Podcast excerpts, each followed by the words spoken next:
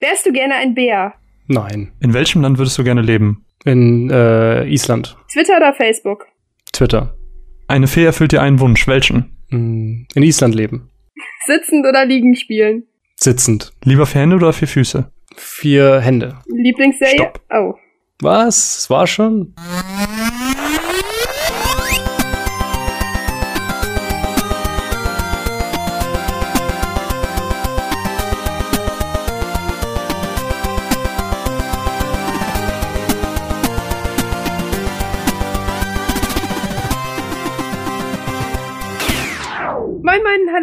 Willkommen zu einer neuen Ausgabe der Runaways. Mein Name ist Caro und ich bin wie immer nicht alleine hier, denn wie immer ist mein Kollege Marvin am Start. Hallo. Und wir haben heute einen kleinen Sondergast dabei. Möchtest du mal Hallo sagen?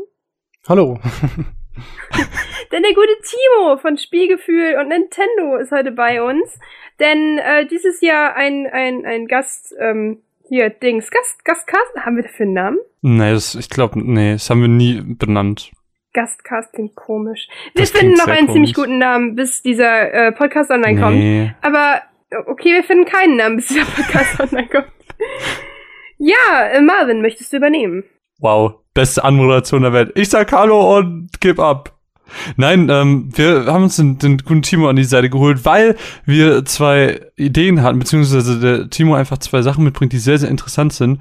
Ähm, als wir das alles hier angefangen haben, da dachte ich mir schon so, ich würde voll gerne mal einfach Berufe aus der Branche vorstellen, die man vielleicht auch gar nicht so doll kennt und wo die meisten Spieler ja überhaupt gar nicht mit in Berührung kommen. Das ist ja der, der PR-Beruf. Also die Leute, die quasi von einem Publisher dann mit der Presse reden und weiß ich nicht alles machen. Ähm, und um genau dieses weiß ich nicht aufzuklären, äh, ist unter anderem jetzt der Timo da, wo wir jetzt am Anfang, würde ich mal sagen, einfach ein bisschen drüber reden, was ist das überhaupt für ein Beruf, was, was braucht man dafür so und ähm, ja, wie Caro das schon angedeutet hat, macht Timo ja nicht nur PR, sondern ähm, macht auch einen Podcast, wo wir das letzte Mal mit Vieh drüber geredet haben. Und zwar ist er Teil des Spielgefühls, wo wir gleich auch nochmal drüber reden werden. Und hat ein sehr, sehr cooles Thema dabei. Aber wie gesagt, fangen wir mal an mit ähm, deinem Beruf, Timo. Erzähl doch mal. Genau, also da gleich vorweg, das gehört natürlich auch dazu, wenn man mit ähm, als PRler in einem Podcast da ist, der sich über Videospiele dreht. Da muss man mal dazu sagen, also alles, was ich über Videospiele jetzt sagen werde in der Zeit, ist natürlich vorbelastet äh, von meinem Hintergrund, dass ich für Nintendo die P äh, PR mache in Deutschland, Österreich, Schweiz. Also daher ist mein Weltbild oder mein mein Blick auf Spiele gerade sehr eingegrenzt und ich kann mehr über Nintendo-Sachen reden als alles andere. Versuche äh, natürlich trotzdem neutral zu bleiben. Genau. Und ähm, ja, um zu PR zu kommen, das ist schwer, wo man anfängt. Ähm, grundsätzlich ist es die Kommunikation zwischen Unternehmen und Medien, was dann natürlich sich auch überträgt auf die Konsumenten, die dann die Medien lesen. Also wir sprechen jetzt, sitzen zwischen Nintendo jetzt in dem konkreten Fall und vermitteln die Themen, die Nintendo hat, was ja in dem Fall halt dann Spiele sind oder dann Konsolen an die Medien, die das dann wieder darüber berichten und dann möglichst, ähm, ne, um eine gute Bindung aufzubauen zwischen Unternehmen und halt Konsumer letztendlich und das begreiflich zu machen, was Nintendo halt aussagen will oder in seinen Spielen rüberbringen möchte. Ich hoffe, das war ein kurz so zusammengefasst, ein Überblick darüber. Aber wie bist du denn dazu gekommen? Also wann hast du gesagt, so, ey, PR, das ist eigentlich super interessant, da habe ich, da hab ich Lust drauf. Also das natürlich kommt man, vor allem wenn man studiert, immer zu seinem Beruf über viele Umwege. Also bei mir war es so persönlich, dass ich äh, Medienwissenschaft studiert habe und da also mit Medien sowieso schon in der Auseinandersetzung war, aber eigentlich der Weg in die Entwicklung gegangen ist. Also wirklich Spieleentwickler, ganz klassisch, weil das natürlich so ein, ja, was heißt ganz klassisch, aber das war so der Traum als Kind natürlich, dass man halt Spiele, ähm, war ich genau als äh, Spieleentwickler da einzusteigen und halt das, was man als Kind gemacht hat, Spiele spielen auch selber zu verwirklichen, was dann im Studium dazu geführt hat, dass ähm, natürlich in Deutschland Praktikumsplätze rar sind in der Branche, vor allem bezahlte, was bei mir wichtig war, weil ich ähm, aus einem kleinen Dorf eigentlich ursprünglich komme, dann in Bayreuth und ähm, wie man weiß, sind die Entwicklungsstandorte halt in Köln, Berlin, ähm, München. Und deswegen war es so, dass ich gesagt habe, okay, ich kann es mir gerade nicht leisten, dann mache ich halt mal irgendwas anderes und ähm, mit der Spielebranche und weil ich äh, vorher schon so ein bisschen freier Autor war für verschiedene Zeitungen, kannte ich halt eine PR-Agentur besonders gut, ähm, die Gärtner PR in München und da war es dann so, okay, ich mache mal einen Abstecher da in die PR. So hat es angefangen und dabei hat man gemerkt, okay, ist eigentlich ein ganz cooles Feld und dann ist es dabei geblieben irgendwie. Ach krass. Hast du denn, Aber wo du- ähm, Sorry. hast du denn das Studium beendet oder hast du, ähm, als du gemerkt hast, oh, ich brauche ein Praktikum, gesagt, ne? Wie lief das? Also ich hatte das Praktikum im, in der Mitte des Studiums, bin dann ganz normal wieder zurück. Ähm, So bis drei Monate Aufenthalt in München, dann wieder zurück nach Bayreuth, weiter studiert. Ah, ach so, alles klar, du bist dann, ah, okay, schon gut. Ich habe das so verstanden, dass du dann, äh, erst so verstanden, dass du aufgehört hast, theoretisch, Ja. um dann was anderes zu machen, aber okay, alles klar. Genau, Medienwissenschaft ist halt super allgemein. Du kannst ja bei, bei uns im Studiengang sind Leute in die Filmbranche gegangen, in, zum Radio. Eine macht bei Sky jetzt die Moderation für Regionalfußball oder so oder sogar höher. Und da war es klar, wenn es dann nicht PR ist oder was anderes, dann findet man schon was anderes. Also das, das Studium musste jetzt nicht abbrechen, weil Game Developer nichts wurde. Nee, nee, ich Genau. dachte einfach, weil du meintest wegen bezahlt, deshalb dachte Hm. ich das so. Also, dass du gedacht hast, ah, okay, ich brauch Geld, weil ich irgendwie aus dem Stadt, Städtchen raus will. Nee, okay, dann habe ich äh, nicht richtig zugehört. Hm. anscheinend. Okay. Genau, und dann war es halt wirklich so dieses, okay, PR ist ja doch ganz interessant. Äh, mit Medien habe ich mich eh gern auseinandergesetzt, gerade in so Studienprojekten. Also auch in der Hinsicht, wie man jetzt ein Thema, zum Beispiel von der ähm, Level Up ist so die Gaming-Sendung der Uni Bayreuth, die da in dem Rahmen entstanden ist, so wie man die Themen an den Mann bringt. Und das ist ja viel dann an Medienkommunikation und sowas halt angeheftet. Und deswegen hat es dann auch ganz Spaß gemacht in der PR und vor allem natürlich mit Videospiele zu arbeiten, egal von welcher Sicht Ja, aus. klar. Und wie muss man sich das denn vorstellen? Also klar, es ist die Kommunikation, man schreibt viele E-Mails wahrscheinlich, aber wie sieht es denn jetzt so aus, wenn du, du bist heute das erste Mal, du hattest zwei Tage frei, bist nach, in, nach, nach den Tagen wieder ins Büro gekommen. Wie sieht denn so ein Alltag dann aus? Also was sind so deine täglichen Aufgaben, mit denen man dann so rechnen muss? Natürlich erstmal Mailprogramm starten, wie du schon gesagt hast, halt die Mails checken, was aufgeschlagen ist. Und ähm, vom Tag, ich würde es anders mal beschreiben, also weil am Tag kann es, also es kommt darauf an, welcher Tag es ist, dann sieht es ganz anders aus. Deswegen, ich würde es mal beschreiben an einem konkreten Beispiel, zum Beispiel an einem Projekt. Ich glaube, dann kann man sich besser vorstellen, weil, Mhm. also ihr könnt euch vorstellen, ihr habt jetzt einen, ähm, einen Kunden, also dann halt Nintendo oder ich habe jetzt auch vorher für PlayStation und PR gemacht oder 2K, also das ist immer gleich aufgebaut relativ. Die kommen mit einem neuen Spiel jetzt in dem Fall oder bei einem PR-Job in einem Automobilindustrie wird ein neues Feature vorgestellt. So schaut's dann meistens aus. Die haben was Neues entwickelt. Dann geht's Mhm. natürlich darum, wie mache ich das jetzt verständlich? Und dann geht's darum, halt erstmal Ideen zu sammeln. Also macht man ganz klassisch ein Brainstorming, sucht sich Ideen raus, was sind die Features, was kommt gut an und wie kommuniziere ich es mit ähm, dem Aufhänger oder packe ich ein Gewinnspiel mit dran und das schickt man dann zum Kunden. Und dann kommt die Abstimmung, wie man die Ideen umsetzt. Also jetzt mit, ähm, ich versuche mal ein älteres Beispiel zu wählen, das nicht so aktuell ist. Also bei PlayStation gab es dann irgendwie zu Uncharted eine Aktion oder zu Until Dawn zum Beispiel, das kennt ihr bestimmt noch, dieses Horrorspiel. Mhm. Genau. Mhm. Da hatten wir eine Aktion, dass wir dann gesagt haben, okay, wir wollen irgendwie einen Angstforscher hinzuziehen, um den Medien einen zusätzlichen Einblick einfach zu geben auf das ganze Spiel. Und das war die Idee. Und dann hat man es umgesetzt, indem man einen Angstforscher dann gesucht hat, verschiedene Leute angeschrieben hat, die halt dann gebrieft hat, das Spiel gezeigt und so. Und dann wieder halt ähm, eine Pressemeldung oder in einem Interview verpackt dann an die Medien geht. Das ist so grob das, was Mhm. man aus einer Aktion zieht. Und dann folgt natürlich ein großer Teil des Reporting. Man muss natürlich, das muss irgendwie messbar sein, also fängt man an, Datenbanken zu pflegen und äh, irgendwelche Zahlen zu ziehen oder die Mhm. Zeitungsclippings zu sammeln, aufzubereiten und dann wieder den Kunden zu schicken, dass man sagen kann, hier, ich hatte die Idee, das haben wir jetzt umgesetzt und das ist dabei rausgekommen. Das ist so, wenn es um so projektbasierte Sachen geht bei PR.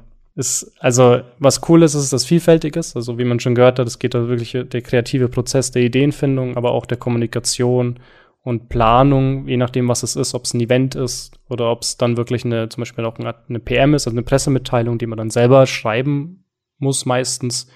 Und das vielfältig, je nachdem, was man da, auf was für Ideen man kommt beim Brainstorming. Aber ihr fahrt ja auch so ab und zu auf Messen oder veranstaltet Events. Würdest du sagen, das sind so kleine Highlights, wo man sich am meisten drauf freut? Oder ist es schon so, ah nee, jetzt muss ich wieder wegfahren? Oder fährt man generell viel weg oder ist man viel unterwegs? Also das kommt natürlich stark auf den Kunden drauf an. Also wir hatten bei, wo ich bei Gärtner PR Praktikum gemacht hat, äh, war es auch ein, was Digital Extremes, einer der Kunden. Die haben, glaube ich, einen Sitz in Asien, weil die so ein MMO machen. Und dafür fährt man dann nicht viel rum. Da macht man dann eher die Kommunikation über Pressemitteilungen. Aber jetzt, wenn Hm. bei einem größeren Kunden, jetzt bei PlayStation zum Beispiel, da weiß man ja, die machen eigentlich zu jedem Spiel oder relativ größerem Spiel, was rauskommt, ein Event. Da geht es dann viel auch um Eventorganisation und hinfahren. Also das kommt auf an. Es ist schon gut in einem so einem Beruf, was sich darum dreht, in Kommunikation. Da muss man sowieso ein bisschen aufgeschlossen sein. Also wenn man jetzt introvertiert ist, ist es eh schwierig, was dann auch natürlich auf dem Event dann ein Hindernis sein wird. Aber das kommt drauf, es kommt wirklich auf den Kunden an. Du kannst den Kunden suchen, wo du nur PMs schreibst, also Pressemitteilung, oder du suchst dir, oder du hast einen Kunden, wo du viel unterwegs bist und viel am Telefon und Mensch-zu-Mensch-Kontakt. Jetzt hast du gerade schon so ein bisschen von den, von den Skillsets angefangen, die man so ein bisschen mitbringen muss. Also man darf nicht introvertiert sein, aber ähm, gibt es denn sonst irgendwas, wo man sagt, so, ey, das wäre schon ganz gut, wenn man das kann? Sowas wie, keine Ahnung, es wäre nicht schlecht, wenn du in Mathe nicht so doof wärst, oder? Also das Wichtigste ist analytisches Denken, weil man, egal was man probiert, danach schauen muss, wieso es funktioniert hat oder wieso es nicht funktioniert hat. Und wenn jemand, und oder wenn man da äh, nicht aufgeschlossen ist dafür oder da sich reindenken kann, dann, dann wird es halt schwierig, dann für den nächsten Prozess dann wieder halt neue Ideen zu generieren. Das ist natürlich. Hm? Entschuldige, nee, genau, ich wollte nur den Satz halt abrunden mit, das ist natürlich ein wichtiger Skill. Achso, äh, ist es dann nicht super nervig, weil momentan alle der Meinung sind, dass die Social Media Profis sind. Und es ist eigentlich, also so, so, ähm, gerade halt jetzt so in Hinsicht des Podcasts und so, müssen wir natürlich auch alle viel Mediengedöns betreiben und, und Marketing und so. Natürlich, es gehört dazu. Und das macht natürlich auch Spaß, aber es ist natürlich auch so, dass du, dass es halt auch anstrengend ist, ne? Es ist halt auch Job, so. Mhm. Und, ähm, ich finde es halt krass, dass sie anscheinend irgendwie alle Menschen da draußen gerade meinen, dass sie Profis in der Hinsicht sind und super äh, äh, schlau und alles wissen und weißt du, was ich meine? Also ergibt es Sinn? Ist das nicht super anstrengend für jemanden, der das beruflich macht? Dass äh, man sich einfach nur denkt. Äh.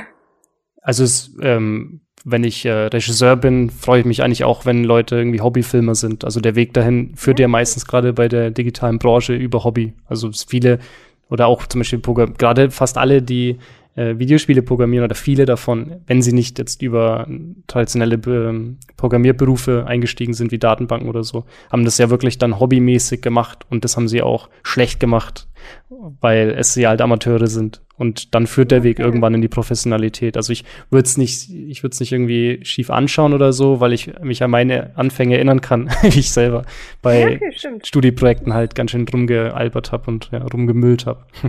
Hast du dann im Studium so wirklich äh, Module, wo du PR gelernt hast oder ist es selbst angeeignet? Also hast du Seminare besucht oder? Nee, PR gibt's, ähm, also du kannst ja PR wirklich studieren als Fach bei Medienwissenschaft. Ähm, das gibt ja bei den, es gibt ja Kommunikationswissenschaft und Medienwissenschaft. Das eine ist ja empirisch, also Kommunikation ist ja empirisch. Bei uns gibt es sogar zusammen in Düsseldorf. Oder das, ja. Also ich hatte wirklich Medienwissenschaft. Ich komme zwar nicht rein, aber weil der NC übelst krank ist, weil es jeder machen will, aber ansonsten. Ja, es ist immer die Frage, also bei Medienwissenschaft untersuchst du das Phänomen. Also bei was ich studiert mhm. habe, da gehst du ran und äh, untersuchst wirklich so die wie sich Medien wandeln oder wie das überhaupt in der Kommunikation sich gewandelt hat. Aber bei Kommunikationswissenschaft untersuchst du halt die Empirie, also wirklich dann, ich mache was und das ist die Auswirkung. Das ist eher mhm. PR. Ich glaube, alles, was man, was man Module besuchen kann, geht eher in die Richtung und nicht in das, was ich studiert habe. Also ich habe keine Module dazu oder sonst was. Nee. Aber ist es denn so, dass dann die Firmen da, also das ist das Einzige, wo ich mir jetzt so gedacht hätte, also das ist jetzt auch noch mal ein bisschen weiter als, als ich zum Beispiel und Marvin ist jetzt auch noch nicht im Berufsleben. Aber ist es dann nicht so, dass die Firmen da total picky sind und sagen, äh, wenn du das aber nicht so gelernt hast oder studiert hast so mhm. genau, weil das ist ja irgendwie auch so ein Medienphänomen, dass du mit ziemlich verschiedenen Sachen ziemlich verschiedene Dinge tun kannst. Dass du jetzt nicht speziell als Forscher quasi arbeitest, sondern jetzt zum Beispiel stattdessen PR machst und so. Oder ist es so, dass die da schon recht offen für sind, dann auch Leuten noch was beizubringen und selber Arbeit auf sich zu nehmen. Weißt du, was ich meine? Ja, also die, das ist nicht so wie in der, also meine Freundin, die studiert in die Richtung Politik und sowas und da zählt es natürlich alleine schon nicht nur das Fach, sondern von welcher Uni kommst du. Das sowas ist es in der Medienbranche gar nicht. Da gibt's halt, das kommt auf die Branche drauf an, aber bei Medien allgemein ist das ganze Feld oder fast so viele, die jetzt in der Branche arbeiten, sind Quereinsteiger. Es gibt ja wenige, mhm. je näher es zum Kunden geht, also Leute, die in-house arbeiten oder so, da sind so viele Quereinsteiger und keiner hat da wirklich einen geradlinigen Weg, Weg hingelegt, weil es den noch nicht gab oder weil der noch nicht ausgebaut war. Deswegen Also was ich finde das auch super. Nur Ja. ich finde es halt, also jetzt mal aus, aus der Sicht eines arbeitenden Menschen. weil Team Studenten hier gerade noch so, ne? Aber ähm, deshalb, weil das sind natürlich Dinge, wovor ich auch zum Beispiel jetzt, weil ich, ich arbeite ja, beziehungsweise äh, ich studiere ja auch in Richtung Mediengedöns und dann davor habe ich ein bisschen Schiss, ehrlich gesagt, halt, dass, dass die sagen, ja, nee, wenn sie nicht genau das und das gemacht haben, dann sind sie raus. Aber das ist so, das gibt einfach irgendwie so Hoffnung, weil es irgendwie echt schön ist, dass da auf noch auf Können geguckt wird und auf ähm, nicht unbedingt auf den ausschließlich auf den den Abschluss beziehungsweise auf den bestimmten Abschluss. Das finde ich cool. Ja, wobei du halt den Faktor schon hast, dass du als Studierter nicht in, direkt einsteigst, sondern was der normale Weg ist, gerade in diesen Branchen, ist ja erst ein Praktikum oder dann halt Ja, ein. Traineeship, also Volontariat. Und Ja, ja, Follow, genau. genau, und da kriegst du ja das meiste nochmal in die Hand. Also keiner erwartet im Traineeship, dass du alles super beherrscht, sondern du machst Nee, ja das da finde ich aber auch eigentlich echt schön, weil gerade beim Thema Medien, so, das kann alles nächste Woche wieder anders sein. Ja. So, und das Ja. finde ich ziemlich krass. Und nee, aber das ist ja auch der Weg, den ich zum Beispiel jetzt auch gehen will, halt, ne? Also wenn ich fertig bin, Vollo und dann hoffentlich irgendwo am Ende in der Redaktion sitzen, ne? Ja, das hatte mich nämlich so, ähm, weswegen ich halt anfangs die Frage gestellt habe, das hatte mich so gewundert, das letzte, was ich nämlich mitbekommen habe, ist ja, dass ähm, von der, ich glaube, es war GameStar GamePro, die Maxi Gräf macht ja jetzt bei Xbox, macht ja jetzt da PR. Ich frage mich dann also, wie kannst du denn einfach von einem Redaktionsjob, den du, keine Ahnung, zehn Jahre gemacht hast, einfach so zu PR wechseln, weil das ist doch Ja, ein der Döner völlig anderer auch ein Beruf. Beispiel, der hat's doch auch nicht gelernt oder studiert. Glaube ich. Der kam doch auch vom Redakteur gedöns, Ja. oder? Ja, es sind viele Wechsel. Also bei mir ist ja auch eigentlich der Weg gewesen, dass ich Freelancer war für Zeitungen und dann, da- also dann in die PR. Das ist kein unüblicher Weg, weil du halt dann die Branche und die Journalisten kennst, was dir in der PR halt hilft. Hm, ja, okay. Hey, ich, ich fand es nur immer so, so von, ja, fantastisch, nicht, also erstaunlich, dass man das einfach machen kann, weil das so einfach komplett verschiedene Sachen sind. So, Ja. So verschieden ist es halt gar nicht. Also du schreibst ja, also Themenfindung machst du halt da an einer anderen Stelle. So hast halt das Produkt und ähm, suchst halt mit dem Kunden an dem Produkt direkt, hoff, also wenn es in-house bist, direkt in der Entwicklung schon das Thema. Und als Journalist suchst du halt dann das Thema, wenn das Produkt fertig ist. Also so ganz anders ist es dann halt doch nicht von dem, ja. Kannst Aber ich mein- du so von dem Spannendsten erzählen, was du mal machen durftest, oder darfst du sowas nicht im Nachhinein? Weil, oder ich sag jetzt mal, das spannendste Projekt, in dem du mitarbeiten durftest, so, oder was dir am meisten Spaß gemacht hat, oder ist es nicht, äh, mm? Nee, das ist kein Problem. Also ich kann natürlich nicht über laufende Projekte reden, aber Nee, nee, Ja. aber Vergangenheit. nee, klar, also Ja. Ich dachte, du sagst jetzt alles 2NX, das verstehe ich gar nicht. Genau. Ich hab's euch, habt ihr mein, unverschämt. habt ihr sie noch nicht bekommen? Ich wollte sie eigentlich dann gleichzeitig, wir besprechen Doch, sie doch. jetzt hier parallel. Ach so. Ach, das war das Paket. Ja, ich hatte einen Paketschein, aber ich war nicht da. Ja, schade. Dann doch in einer anderen Folge. nee, aber die, natürlich kann ich über alte Projekte, also vor allem die Zeit bei Play, also ich war vorher bei, ich habe es vorhin noch gar nicht gesagt, äh, also Vollständigkeit halber, ich arbeite bei SZ Scala, der, so heißt die Agentur. Und vorher Das war, verwirrt mich auch noch so, dass das umbenannt wurde. Ja. Das ist, das passiert. Das, ist, das wird mich auch verwirren, wenn Marvin nicht den PR-Scheiß, beziehungsweise den, den E-Mail-Scheiß machen würde für uns.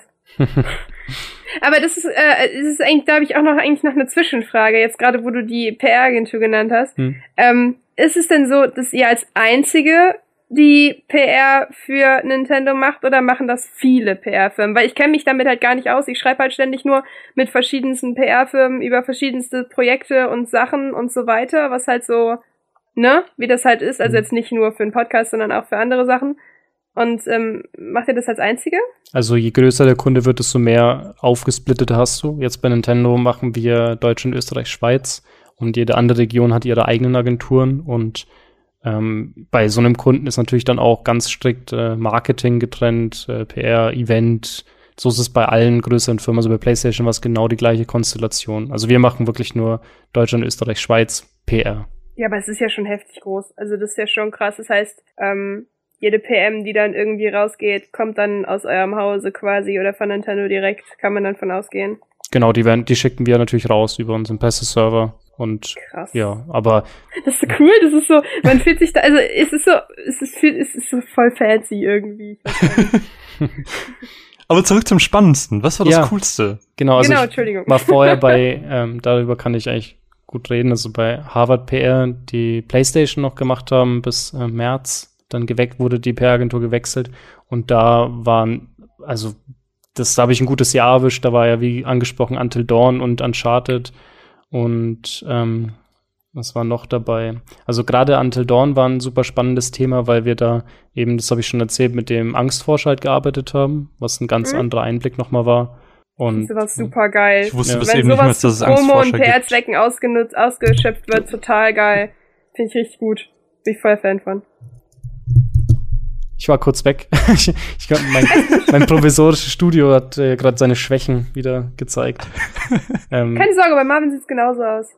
ich habe deinen letzten, das ist eine Lüge. den Ende, das Ende des letzten Satzes von dir habe ich wahrscheinlich nicht gehört. Ähm, was habe ich denn gesagt? Genau, ich finde, dass ich nee, ich habe einfach nur gesagt, dass ich es immer super ansprechend finde, wenn wenn ähm, wenn sowas zur PR genutzt bzw. verwendet wird, weil ich das total cool finde, wenn sich Leute auch wirklich Gedanken machen und nicht nur auf rein Clickbait und und weißt du, was ich meine? Ja, genau. Super. Also das da das ist wirklich so die Königsdisziplin auch in der PR, dass man Storytelling macht, also halt Geschichten erzählt und das Produkt, das jetzt auch ein bisschen um das Produkt herumgeht und das halt schön irgendwo einbettet. Und gerade bei Until Dawn mit der Angst und den Referenzen, also diesen Popkulturreferenzen in der Horror Horrorgenre, das war schon super spannend. Wie ist es denn ähm, als PR-Mensch bei der Gamescom zu sein? Weil ich kenne das natürlich jetzt da nur so. Du ja gerade für dieses Jahr den richtigen. Also. nee, dieses Jahr durfte ich oder bin ich mal daheim geblieben nach fünf Jahren hintereinander. Aber ich kann es trotzdem sagen, wie es ist. Ja, klar. ich wollte gerade sagen, so. genau, nee, das, ähm, also da, da geht es ja natürlich um mehr Event-Koordination, beziehungsweise man äh, Event macht natürlich den Aufbau und alles und wir sind dafür da, die Journalisten einzuladen und dann den, den Tagesablauf der Journalisten so zu koordinieren, dass sie möglichst viel mitbekommen und ähm, ein geeignetes Programm abzustecken für den jeweiligen Journalisten. Das ist so die Hauptaufgabe und das funktioniert ganz klassisch mit Excel-Tabellen, in denen man äh, Leute dann ruft man an und gibt den Terminvorschlag und slottet die irgendwie ein und versucht es so zu koordinieren, dass jeder glücklich wird. Also ist quasi die Vorbereitung stressiger als das ja. eigentliche Dasein. Genau, also die Vorbereitung ist äh, länger und mehr Arbeit, würde ich mal sagen. Dann auf dem Event ähm, bricht es halt überall hinein und dann zeigt sich, ob man gut sie vorbereitet hat ja. und gute Termine geslottet hat. oh, ich kenne so viele gute Negativbeispiele. Also jetzt nicht von euch, sondern allgemein. Wo man dann zum Termin hingeht und dann so, ja, ich hatte jetzt einen Termin für das und das. Ähm, nee, der war vor einer Stunde. Nein, das war nicht vor einer Stunde. Auf der E-Mail steht jetzt. Ja, aber nee. das haben ja sogar die Jungs ähm, von, von, von Tanya Unesco, also hier Floyd und Co. gesagt, dass selbst bei, ich sag jetzt mal, größeren Menschen wie denen selbst da so viel Scheiße passiert und so viel schief geht, wo ich mir denke, Leute, das kann doch nicht euer Ernst sein, also mhm. bestimmte Firmen und so, also denke ich mir auch. Ja, aber es ist so viel, glaube ich. Also, was würdest du schätzen? Wie viele E-Mails mit Anfragen für Termine bekommt ihr so Uff. ungefähr für die Gamescom? Also wenn du das sagen darfst.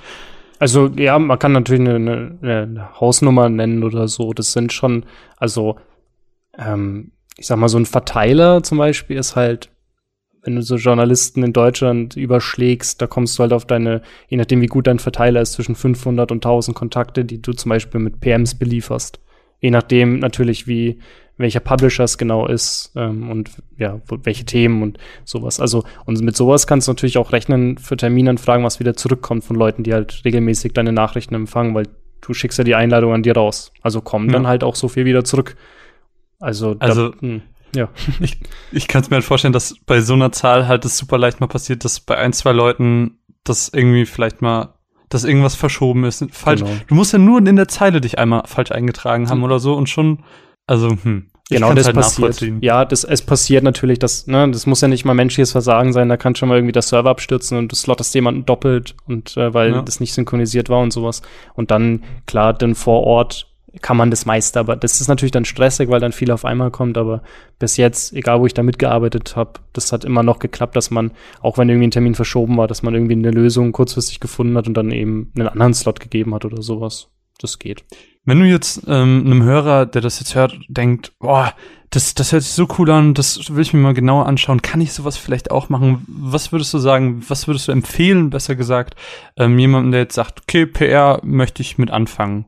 wie sollte man am besten da einsteigen? Studium oder doch direkt irgendwie ein Praktikum oder? Ausbildung. Also Ausbildung, also PR ist ja kein Ausbildungsberuf, da kommst du. Ist da gar nichts? Hm, Was nee. hat denn der Tim aus, was hat denn der Tim gemacht? Ich glaube, das, Future. Keine Ahnung. Mediengedöns. Ich glaube, Also, das äh, Äquivalent schon, zum, also zur Ausbildung ist doch PR, das Volontariat, oder? Genau. Das, Nee, ist, das also, zählt auch als ja. Ausbildung steuerges äh, steuermäßig Okay. gesehen. Ja, aber es gibt auf jeden Fall in dem Medienbereich irgendwas, der Tim hat, oh Mann, was war das denn?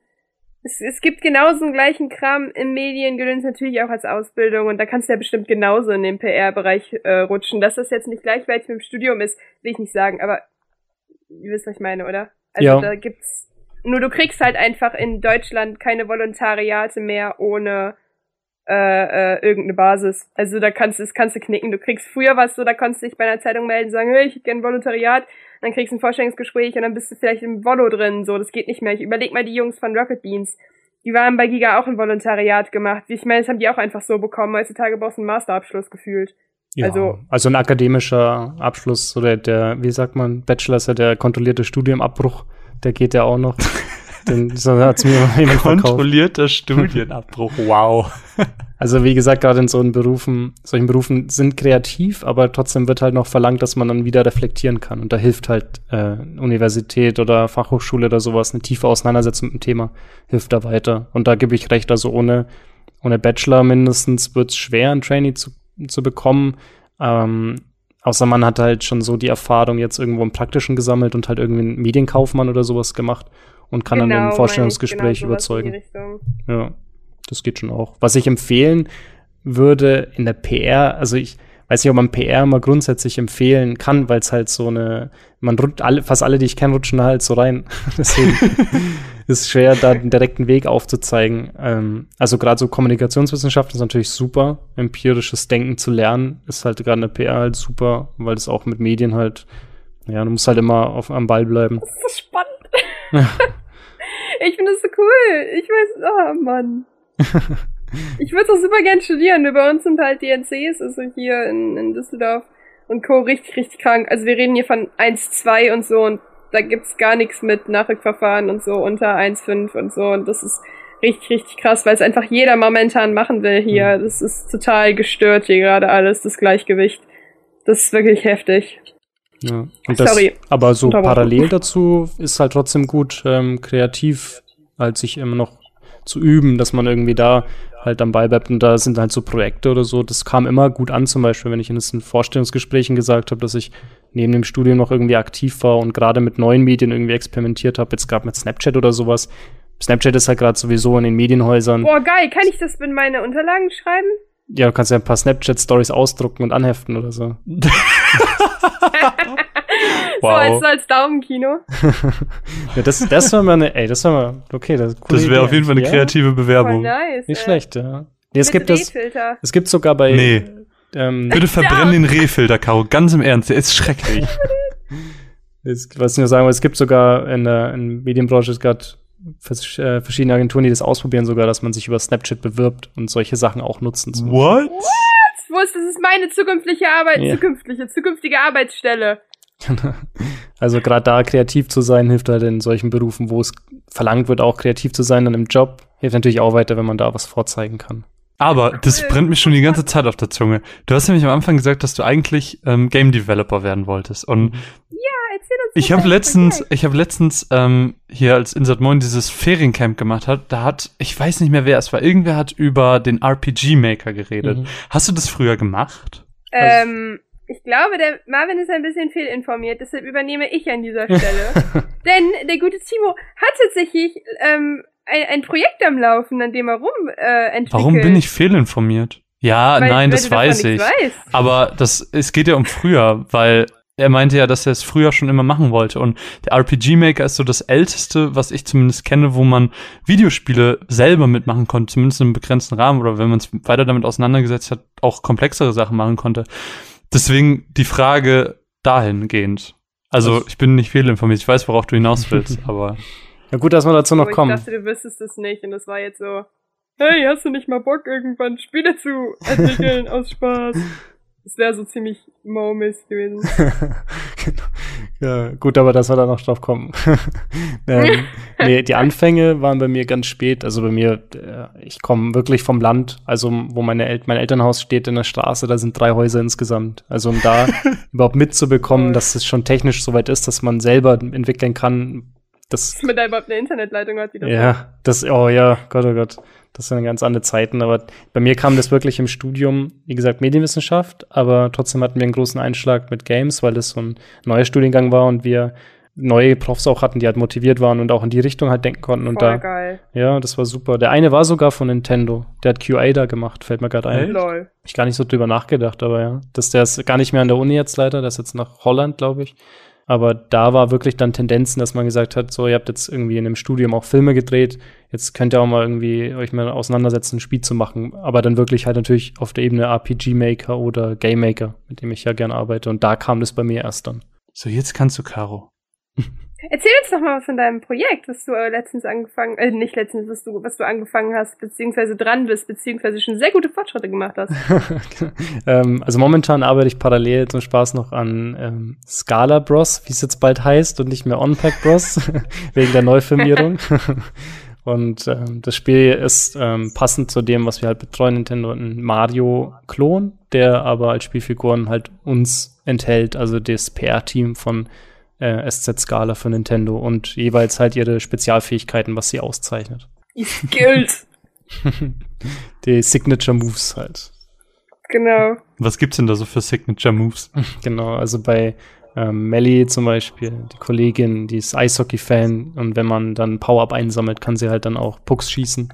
Und so hat jeder Cool. sein Feature und ähm, zum Beispiel Sidonie ist halt der, unser Pokémon-Crack, die verwandelt sich in Pikachu und kann Blitze dann ausrichten und abfeuern. Oh, das ist cool. und natürlich Batman-Tag war ja jetzt, jetzt vor längerer Zeit jetzt dann, glaube ich, wenn es ausgestrahlt wird, da unser Kollege Oliver halt so ein Batman-Fan ist, kann er dann so Beta-Ranks werfen.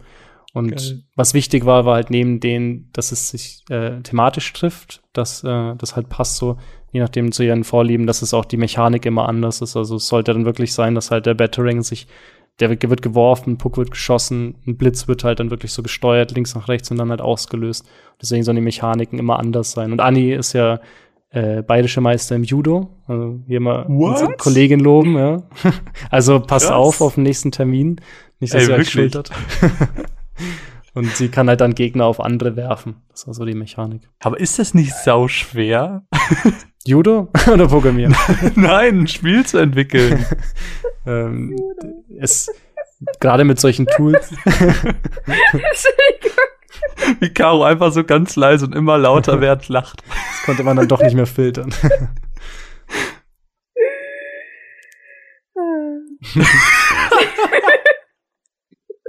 Es tut mir so leid. Ich bin sehr leicht zu begeistern. Ich versuche mal den Gesprächsfaden wieder aufzuheben. ähm, das äh, Programmieren mit einer Engine ist, äh, wird erleichtert extrem. Also so wie man sich das vorstellt in Matrix, dass jetzt ein Code anfangen zu schreiben und der hört nicht mehr auf und macht irgendwas. So ist es ja nicht, sondern eine Engine ist ja viel Drag and Drop, dass man Objekte reinziehen kann in eine Szenerie. Und ansonsten sind es relativ einfache Befehle, in die man sich reinfuchsen kann, wenn man sich damit auseinandersetzt.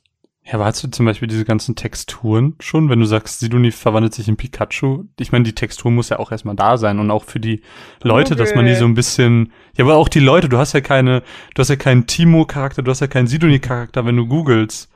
Ja, klar. Das ist natürlich, Right.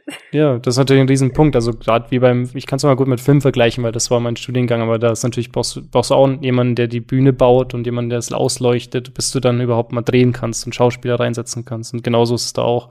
Und da gehören natürlich bei einem Spiel viele verschiedene Rollen dazu. Und ich glaube, man sieht es auch, dass ich es alleine mache, weil ich bin kein großer Künstler, sondern ich pixel halt dann ganz einfache Sachen. Und natürlich mu- muss ich, also wenn ich ehrlich bin, so da geht auch die meiste Zeit wahrscheinlich drauf, wenn dann die Graf, bis die Grafiken stehen.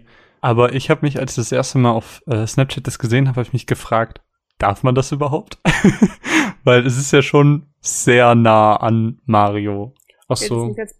Ja, ist, ein, ist, ne, ja, ja, ist natürlich ein äh, aktuelles Thema auch immer bei Nintendo, dass man Spiele, die irgendwelche Klons sind, äh, sperrt. Ähm, bei dem Ding spielt erstmal in die Karten, dass es non-kommerziell ist und zweitens, dass halt die Texturen alle selbst erstellt sind. Also es ist auch nichts kopiert aus dem Spiel oder so und alles, was sich so ähnelt, ist ja so ein bisschen die Struktur der, der Grafiken, aber auch nicht die Farben. Und äh, ab den Charakteren unterscheidet sich ja dann eh komplett. Also ich habe ja dann keine äh, den Hammerbruder habe ich ja nicht drin, sondern ich habe ja einen Postboten zum Beispiel, der mit Briefen wirft. Aber planst du dann, wenn das Spiel fertig ist, das auch einfach dann online zu stellen, dass man sich das runterladen kann oder? Also die Idee ist, dass es immer online ist. So die, das wird ja immer, ist ja immer unsurfbar, dass man spielen kann und eine neue Version immer draufkommt. Und das. Also ist es jetzt gerade auch schon anspielbar? Ja, klar. Na, logisch. Cool. Dann können wir das ja einfach mal, ähm, also wenn ihr, wenn ihr das hört und ihr wollt unbedingt mal mit den, mit den PR-Menschen von, von Nintendo spielen, dann verlinken wir euch das einfach mal im Beitrag und dann ähm, könnt ihr euch das, könnt ihr damit spielen. Das ist cool. Das wusste, also ich wusste nicht, dass man das schon spielen kann. Ich habe jetzt nur immer gesehen, dass, ähm, dass du daran arbeitest und ich habe irgendwann mal eine Snapchat-Story gesehen, wo du so erklärt hast, wie das alles so funktioniert und es waren so tausend Ebenen und ich dachte mir, mm, das wirst du niemals können. das sieht immer so, es sieht wirklich immer so mega kompliziert aus. Und ich weiß noch, wo ich damals den ersten HTML-Code gesehen habe im Studium und Ja, auch dachte, Wahnsinn. mhm. Aber Es ist so, so krank im ersten Moment. Ja. Irgendwann denkt man sich, ja, I know this shit. I know this shit. ja, allein da, wenn man versteht einfach, dass man Code so schreibt mit Eindrückungen, dann liest man das auch irgendwann so und sieht nur noch äh, kurze und kleine Blöcke von äh, Ja. Logik und nicht mehr den ganzen Code auf einmal. Und dann Ja. ab da wird's einfacher. ähm, ich würde sagen, wir machen an der Stelle mal einen kleinen Cut, ähm, damit, also sitzen Audi, ja, Audi, ähm, wir machen einen Cut. Wo- wo- Cut? Genau. Ähm, einfach um, um klar abzugrenzen, weil ähm, ich will halt sehr, sehr gerne noch mit dir über Spielgefühl reden, weil wir da ja auch, wie eben schon erwähnt, mit Vieh kurz drüber geredet haben. Ähm, aber das hat natürlich absolut nichts mit, mit deinem Job zu tun, deswegen nur damit äh, jeder das weiß, dass du das unabhängig davon machst und so. Spielgefühl. Erzähl uns was drüber. Ähm, Spielgefühl ist äh, letztes Jahr im November gestartet und ähm, hat sich zur Aufgabe gemacht, Menschen zu betrachten und ihre Gefühle zu Videospiele. Daher lässt sich es auch leicht abgrenzen von meinem Job, weil wir ganz klar keine Spiele testen oder über Spiele schreiben, sondern wir wollen über Menschen schreiben, die irgendwas machen. Und so ist das Projekt auch geboren und ja, besteht aus Podcasts, die in Staffeln gegliedert sind. Und Voll geile Idee übrigens, wenn man das mal so sagen darf. ist aus der Not heraus, weil wir keine Zeit haben, regelmäßig aufzunehmen. Ich finde es aber richtig, richtig cool. Also ich find, mag die Idee, es hat irgendwie was, es ist, es ist cool. Ich mag alles, was mal von der, von der Norm abweicht, weil alles andere ist langweilig und schon da. Also außer wir, wir sind super, aber darum geht's. Genau, das war so, ja, wie gesagt, aus der Not heraus. Aber natürlich auch den Vorteil sehen, dass es, ähm, dass wir thematisch mal ein bisschen so gliedern können und dann ähm, auch bei uns natürlich, also bei uns war ganz groß äh, der Anlass, dass wir äh, das alles perfekt, also nicht perfekt, aber halt durchstrukturiert haben wollen, dass wir genau wissen, ähm, jetzt kommt ein Redeteil über den Gast, dann Musikstück aus dem Spiel, worüber es in der Folge geht und dann halt ähm, über die persönliche Geschichte zum Spiel. Und so ist es halt klar strukturiert und so wollten wir das auch immer aufziehen in kurzen Stücken. Ähm, Ihr habt ursprünglich, ja immer so ein, so ein kleines Thema in der Staffel, ne? genau, also das ähm, erste Thema, also die erste Staffel war noch ein bisschen so freidrehend, um auszuprobieren. Zweite war dann mein erstes Spiel, passend zum ersten Thema auch.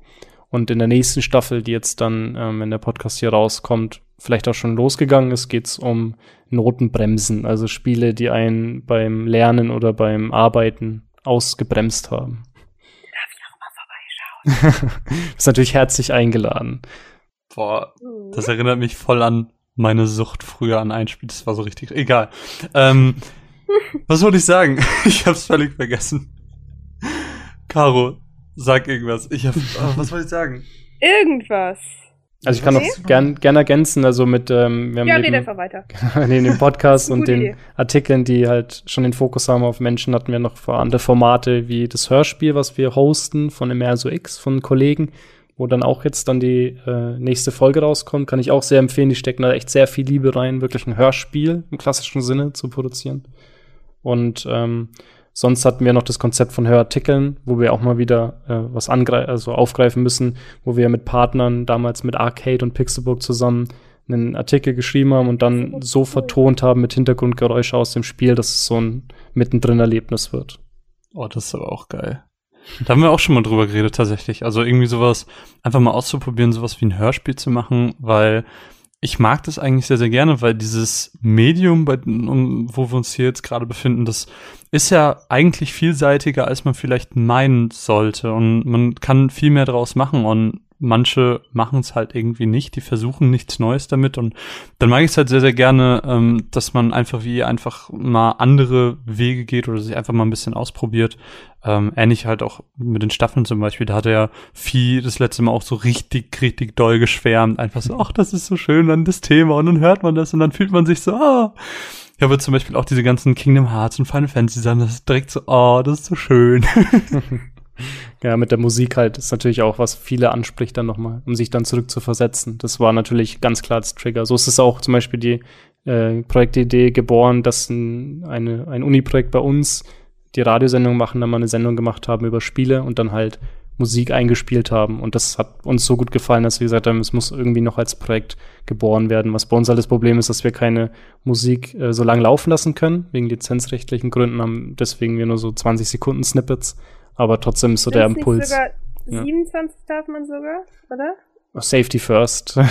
ja, nee, nee, aber nee, jetzt einfach nur für diejenigen, die es rechtlich halt nicht wissen. Also ich glaube, 27 dürfen sie, da darf man, aber weil die halt genau 30 Sekunden halt eben nicht machen wollen. Aber ähm, wie du schon sagst, lieber da immer mehr genau. Safety machen, äh, als für so einen Scheiß Ärger bekommen. Also darauf hat definitiv keiner Bock und es lohnt sich einfach nicht, für hm. sowas einen Strike zu bekommen oder whatever. Ich weiß wieder, was ich eben sagen wollte. Du sprichst die ganze Zeit von einem Wir, aber hm. wer ist denn Gut. Wir überhaupt? Oh, das ist natürlich, was man gerne vergisst. zwei. Ich weiß gar nicht, was du meinst. Ähm, also das, das Team besteht aus äh, Finn, der auch äh, auf Twitter groß unterwegs ist und ähm, mit dem ich das also die Idee ausgearbeitet habe, was wir sehr lange rumgeschoben haben vor uns. Und dann natürlich im erweiterten Kreis aus Ma also aus, aus, aus einem weiteren Kreis, Mario, unser Künstler, der die ganzen schönen Artworks zeichnet und zum Beispiel auch das äh, Motiv unseres T-Shirts, das oh, zu das der Zeit. so schön. Ja. Das ist echt schön. genau. Im Aktionsstream wollen wir es verkaufen. Wahrscheinlich haben wir es jetzt zu der Zeit schon. Schauen, wie das zeitlich alles aufeinander trifft, wann wir den Stream hinbekommen. Und das ist so dieses äh, Kernteam, was wir immer brauchen im, in der Planungshinsicht und dann in der ausführenden Hinsicht haben wir natürlich unsere Autoren, die man alle auf der Homepage finden kann, die immer wieder größer werden, abnehmen, je nachdem, wie Zeit haben, halt eingespannt werden, um tolle Artikel zu schreiben. Aber woher kennt ihr euch denn? Weil irgendwo muss ja die, die Idee Spielgefühl geboren worden sein. Du meintest eben schon was mit Uniradio und dass mhm. ihr so diese Snippets hat und dann so, ah ja, da kann man irgendwas draus machen. Aber mit wem ist die Idee denn überhaupt entstanden? Also mit ähm, Finn studiert auch noch in Bayreuth, wo ich studiert habe und hat hm. mit ist jetzt auch also an vielen Projekten beteiligt, die damals halt zu meiner Zeit gegründet wurden und da schaffen wir halt den Transfer, dass Leute, die jetzt dann auch im Studium da sind oder halt dann auch ähm, rauskommen, über diesen Anker dann halt wieder zu Spielgefühl finden, wenn sie weiterhin schreiben wollen. So Ach, krass. ist es geboren aus der Uni, ja. Und was wird dann, also was schreibt ihr so für Artikel? Also klar, Podcast haben wir jetzt besprochen, aber du meinst ja auch schon, ihr schreibt auch noch relativ viel. Was für Artikel kommen denn da so? Also was unser Ziel ist, natürlich, wenn, wenn wir Menschen halt ähm, in den Fokus nehmen wollen, sind Porträts, die aber leider dann doch wieder so aufwendig sind, dass sie nicht so oft kommen, wie wir gern möchten. Ähm, aber was ich äh, Werbung machen kann, ist äh, für Robert Yang, der Spielentwickler hinter vielen skurrilen Spielen, die man so kennt, von auch YouTube und so, wie Stickshift oder was da noch alles gibt. Und ähm, eine unserer Redakteuren, die Tanja, hat eine Reihe gleich über ihn geschrieben, wo sie mehrere Spiele ähm, angesch sich angeschaut hat, so die Thematik und am Schluss auch noch ihn interviewt hat. Und ähm, das gibt sehr schöne Einblicke und es war wirklich dann gedacht so als äh, Entwicklerporträt an den Spielen festgemacht, so wie äh, verarbeitet er in dem Fall immer Sexualität in den Spielen, um dann mit ihm dann noch als Interviewpartner abzuschließen. Das war zum Beispiel eins, was so für das steht, was wir gerne möchten. Findet es denn auch, äh, findet es denn auch großen Anklang bei den Lesern? Also viele wollen ja dann tatsächlich, so traurig das klingt, meistens nur irgendwie Test XY lesen von dem neuen Spiel, wo sie irgendwie Bock drauf haben. Ich weiß nicht, finden Glaube ich ehrlich gesagt genau nicht. Also ich, also es ist so, ich glaube nicht, dass das Leute, so, so brutal wie es klingt, aber ich glaube, da spreche ich halt auch leider sehr viel aus eigener Erfahrung. Ich glaube nicht, dass die Leute noch auf oder auf private Blogs oder kleine Blogs oder kleine Webseiten, ich will nicht immer Blogs sagen, ähm, überhaupt noch zurückgreifen dafür. Ich glaube schon, dass da mittlerweile diese Verdrossen, Verdrossenheit sehr groß geworden ist, dass sie nur noch auf große Seiten gehen. Und deshalb finde ich es gerade schön, dass wir als kleinere oder, ne, oh, ich meine, ich übersteuere gerade total, so, als kleinere, ähm, ja, wie soll ich sagen, Institutionen noch die Möglichkeiten haben, neue Dinge und kreative Dinge zu erschaffen und ja, aber die Vielzahl an, ich, die Vielzahl an Blogs genau zeigt doch, dass, dass es sich äh, so ein bisschen hält. Da, Ja, ich nee, mein, Moment, nein, nein, nein, nein, nein. Nur weil es viel davon gibt, heißt es noch lange nicht, dass es viel Anklang findet. Das klingt jetzt vielleicht erstmal widersprüchlich, aber es ist so, dass mittlerweile gerade zum Beispiel, ich sag jetzt mal als Beispiel in der Buchbranche, einfach ein totaler Überschuss an, an Bloggern gerade äh, da ist. Und es ist zum Kotzen so. Ich meine, du weißt doch gar nicht mehr, wo du anfangen sollst. Und deshalb glaube ich, dass das gar nicht mehr so viel Anklang findet, nur weil es davon viel gibt. Weil das Problem ist halt, dass wir in einer Zeit leben, wo alle ihre Meinung äußern können. Und nur weil es alle können, heißt es noch lange nicht, dass es alle sollten, weil nicht alle in der Lage sind, objektiv und auch mit einem Mehrwert über Dinge zu schreiben. Und nur weil es davon viel gibt, heißt es noch nicht, dass es viel Anklang findet. ja, aber du ziehst doch nichts irgendwie mehrere Jahre durch, wenn das nur drei Leute lesen, oder? Ja, okay, aber dann, wir reden, ich sag, ich verspreche dir, dass 90% der Blogs, die du momentan finden kannst im Internet zu Gaming, Nerd-Gedöns, Bücher, gerade Bücher, nicht älter als ein Jahr sind. Wirklich nicht. Und du ziehst Dinge auch durch, wenn sie keinen unbedingt großen Einklang finden, wenn du da drin eine kreative Freiheit oder einen Mehrwert für dich findest. Sonst hätte ich auch nach einem Jahr Bloggen aufhören müssen. Tja, Marvin. Ich gehe dann mal. Ciao. Tschüss. Caro, du machst dann einfach weiter, okay? Ist das- Ja, Karocast, hi. Hi. Okay, dann äh, viel Spaß euch noch, ne? Bis dann. Ciao. Entschuldigung, ich bin da ein bisschen näher drin, als ich sollte. Und reg mich darüber ein bisschen zu viel auf. Ja, ist ein emotionales Thema, klar, gerade aus ein äh, sehr Machersicht. emotionales Thema. Ja. Ähm, wo waren, wo waren wir, wo war die Frage jetzt eigentlich in dem äh, Gespräch? War da eine Frage Ob jetzt? das noch? Anklang findet, weil es momentan doch schon so viel gibt. genau. Wie du schon gesagt hast, also wir machen ja, oder was ich auch schon ähm, äh, angemerkt habe, wir machen ja keine Reviews, deswegen müssen wir nicht konkurrieren mit äh, den großen Medienhäusern, die Servicejournalismus machen. Runaways, Time and Tea. nee? Okay, schade, ich dachte, es wäre witzig. Tut mir leid. Genau, deswegen ist, Okay. sind wir in einer guten Lage und können ja frei agieren, weil es auch, weil wir nicht äh, Geld einnehmen müssen, weil wir es hobbymäßig machen. Deswegen müssen wir eigentlich Das ist über. mir der beste Treibstoff. ja, das ist aber es ist wirklich ein super Treibstoff, wenn man es hobbymäßig Ja, ist so. macht. Ja. Ist wirklich so. Und deswegen soll es auch, also auf jeden Fall so bleiben. Also wir denken nicht im entferntesten an Werbung oder sowas nach. Wir wollen halt so mit T-Shirt-Verkäufe die Selbsterhaltungskosten irgendwo wieder reinholen und natürlich irgendwo auch, ähm, wir verdienen ja nicht viel dran, wir wollen halt das irgendwie zur Verfügung stellen können, dass ähm, man das ausdrücken kann, die äh, Verbundenheit zu den Projekten und sowas. Und deswegen so bleibt es auch. Und das ist natürlich ein guter Motor. Rum, rum. Caro, irgendwie rockst du das nicht so. So. Entschuldigung, dass meine Autoimitation nicht intens genug war.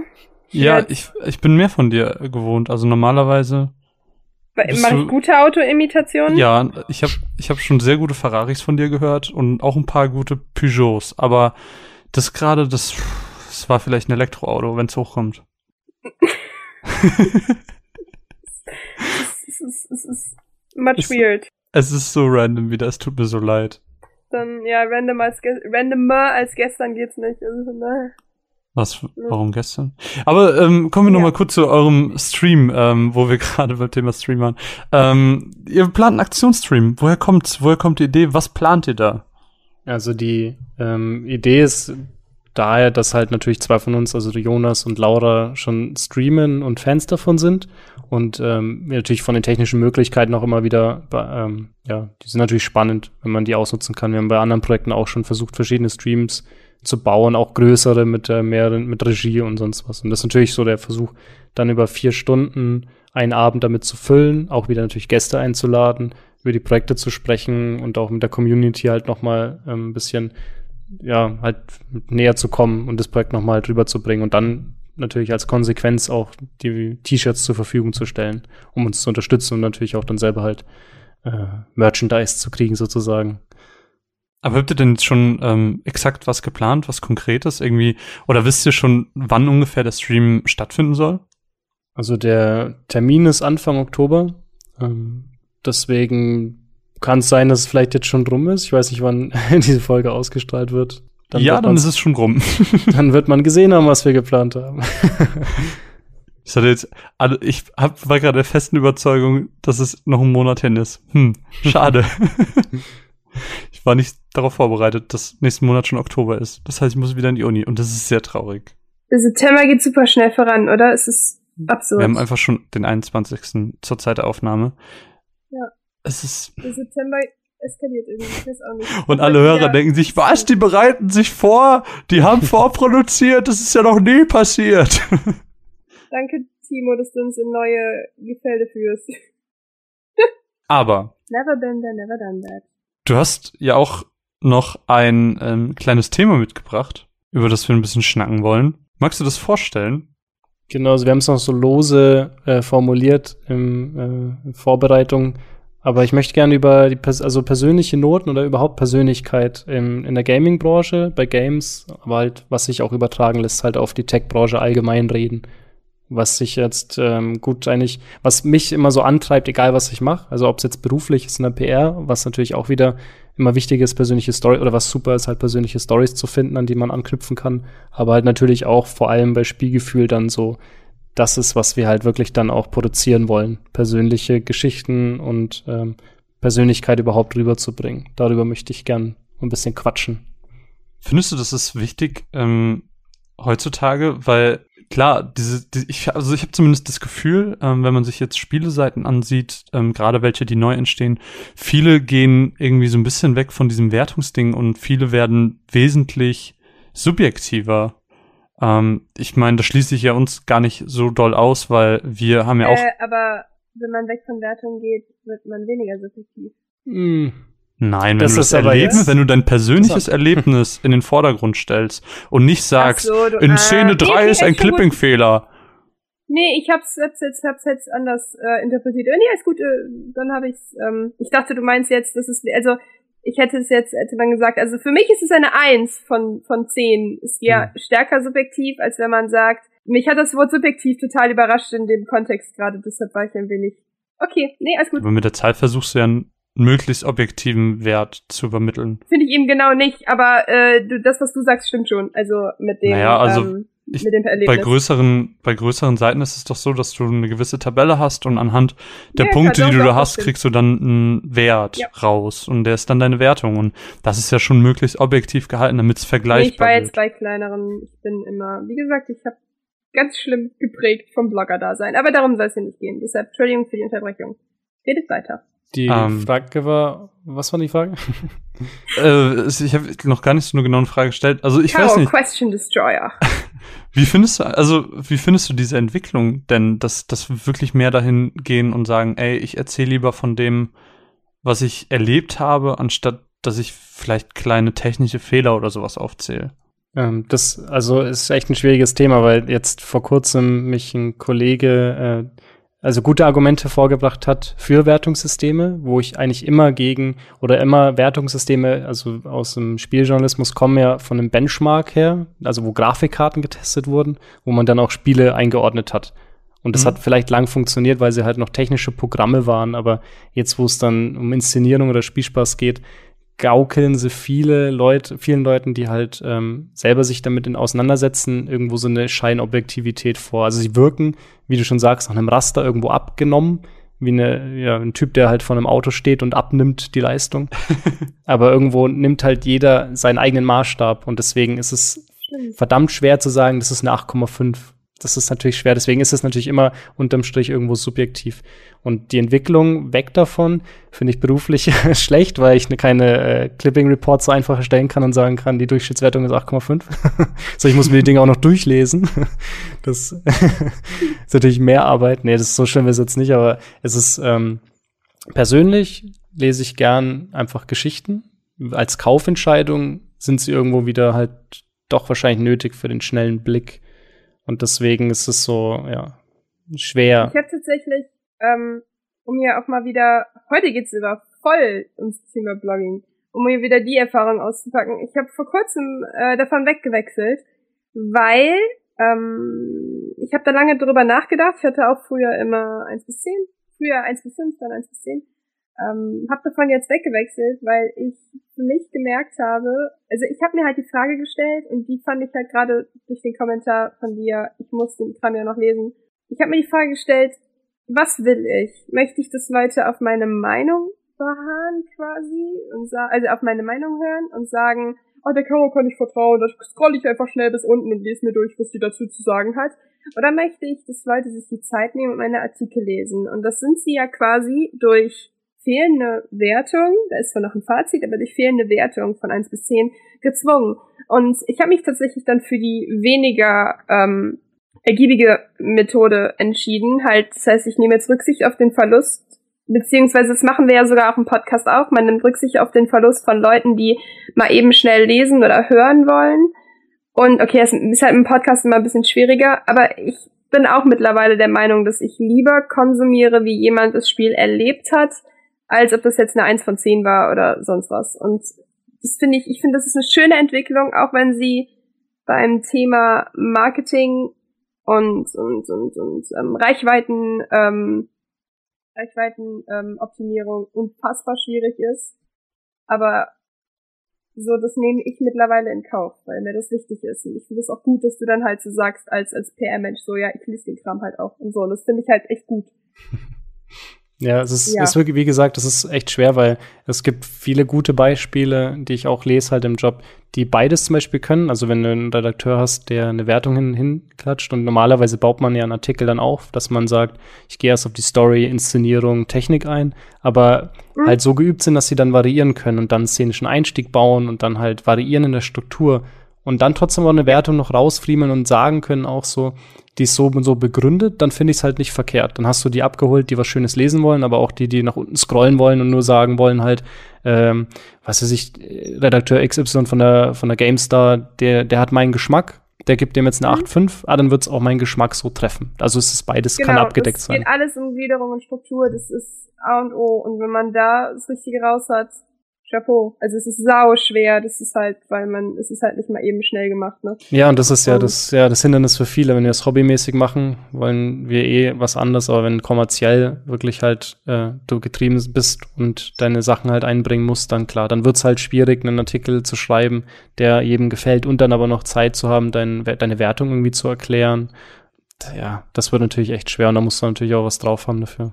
Ich weiß nicht, mhm. ich bin kein großer Wertungsfan, war ich irgendwie noch nie, weil ich hatte das schon so oft, ähm, dass egal ob es jetzt bei Filmen ist oder bei Spielen, dass wenn ich eine Wertung gesehen habe und die waren nicht so gut und ich das Spiel aber vorher unabhängig von der Wertung ähm, gespielt oder gesehen habe, dass ich dann rausgegangen bin, das gesehen und dachte, boah, wie, wie könnt ihr denn nur das so gut oder so schlecht bewerten, weil bei mir das echt teilweise so divergiert ist. Im kleines Beispiel, zum Beispiel ähm, ganz aktuell ist Suicide Squad. Alle unfassbar schlechte Bewertungen. Und ich fand den Film gut. Also ich kann da nichts gegen sagen. Und dann frage ich mich halt, ja gut, dann stell mir lieber so dein, dein persönliches äh, Erlebnis vor, sag mir, was du daran schlecht findest und klatsch mir nicht einfach irgendwie so eine Zahl dahin, weil ich das dann lieber mag, wenn jemand sagt, okay, ähm, ich habe mir so und sowas davon erwartet und das ist es einfach nicht geworden. Und so eine Zahl ist dann einfach so ein direkt mhm. so ein krasser Stempel, der ihm sagt, das, weil jeder, der das sieht, ist direkt so, fuck, der Film ist scheiße, da gehe ich nicht rein. Wenn, weil dann schaut keiner mehr drauf und, und liest sich das durch, dass es ähm, vielleicht, keine Ahnung, er die Comics gelesen hat und die Comics sind anders aufgebaut oder so.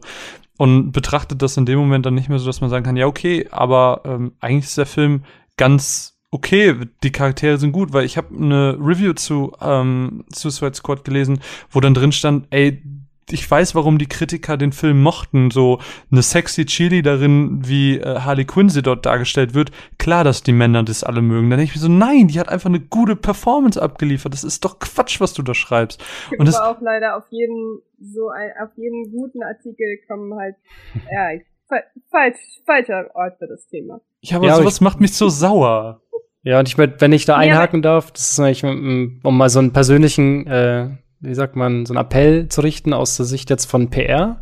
Und ähm, weil ich gesagt habe, so muss ich die Sachen noch lesen. Also ich lese mir eigentlich ähm, alle Artikel durch, die einen schon mal überraschen irgendwo. Und ich lese mir natürlich, wenn ich jetzt bei einem Uncharted einen Artikel lese, wo 88% bis 92 gibt, dann catcht es mein Interesse nicht. Deswegen wirklich ein Appell auch so, weil wir lesen uns die Sachen durch und gehen, also ist, uns ist auch wichtig, was geschrieben wird, gerade wenn wir rausfinden wollen, wie ein Thema funktioniert hat bei der Presse dann lesen wir uns die Sachen durch. Und ich hoffe oder ich appelliere an alle, die es vielleicht hören und Artikel schreiben, also da gern was trauen. Also ich merke das immer weniger, immer mehr in meinem Beruf, dass immer weniger Leute eine eigene Meinung irgendwo raushauen, sondern man, ich habe das Gefühl, dass viele halt immer sich so an einem allgemeinen Konsens orientieren und wenn jetzt Suicide Squad, wie du gesagt hast, halt schlechte Wertung ist, dann kriegt jeder eine schlechte Wertung. Und auch andersrum, ich finde, es ist mal gut, wenn wir jetzt über ein Uncharted sprechen oder irgendeinen Nintendo-Titel oder ein 2K, also ein, äh, ein Mafia 3, was immer gut ankommt, oder GTA oder sowas,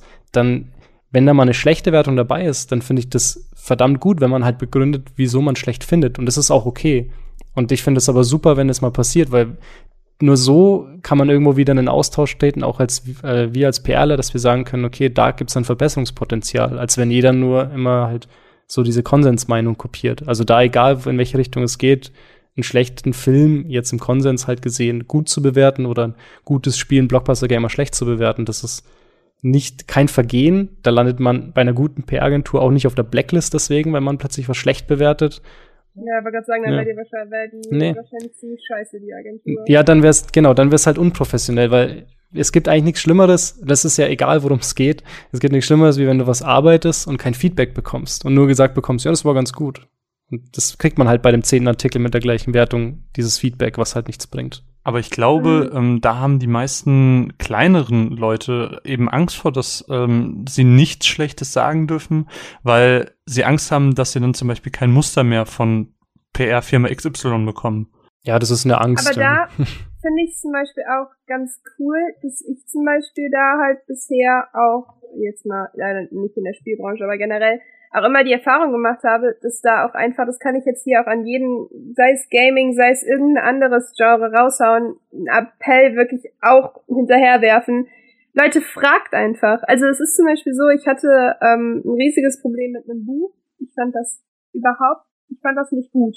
Und ich habe wirklich die ersten 100 Seiten gelesen und ich wusste, ey, es geht nicht. Ich kann das nicht weiterlesen. So und bevor ich dann eine zerreißende Meinung halt geschrieben habe, ohne es quasi beendet zu haben, habe ich halt vorher nachgefragt. Ich so, hey, wie wäre euch das am liebsten? Wäre es in Ordnung, wenn ich, die, wenn ich das so schreibe? Ich weiß aber nicht, ob das dann meinen Ansprüchen genügt, weil ich will ja auch mein, meinen Lesern quasi dann was bieten und wenn ich einfach nur grundlos zerreiße, aber darüber redet Timo natürlich nicht, ähm, ne, bringt es nichts. Und da kam, sind PR-Agenturen oder generell Publisher und Verlage eigentlich immer so froh drüber, dass wenn so eine Nachricht kommt und du einfach den, und die sagen dir dann, hey, du kannst äh, das gerne so und so machen, wie du es magst und oder du machst halt so, du nimmst dann hier diese vorgefertigte, ähm, komplett meinungsfreie Rezension, wo dann nur Inhalt zusammengefasst wird.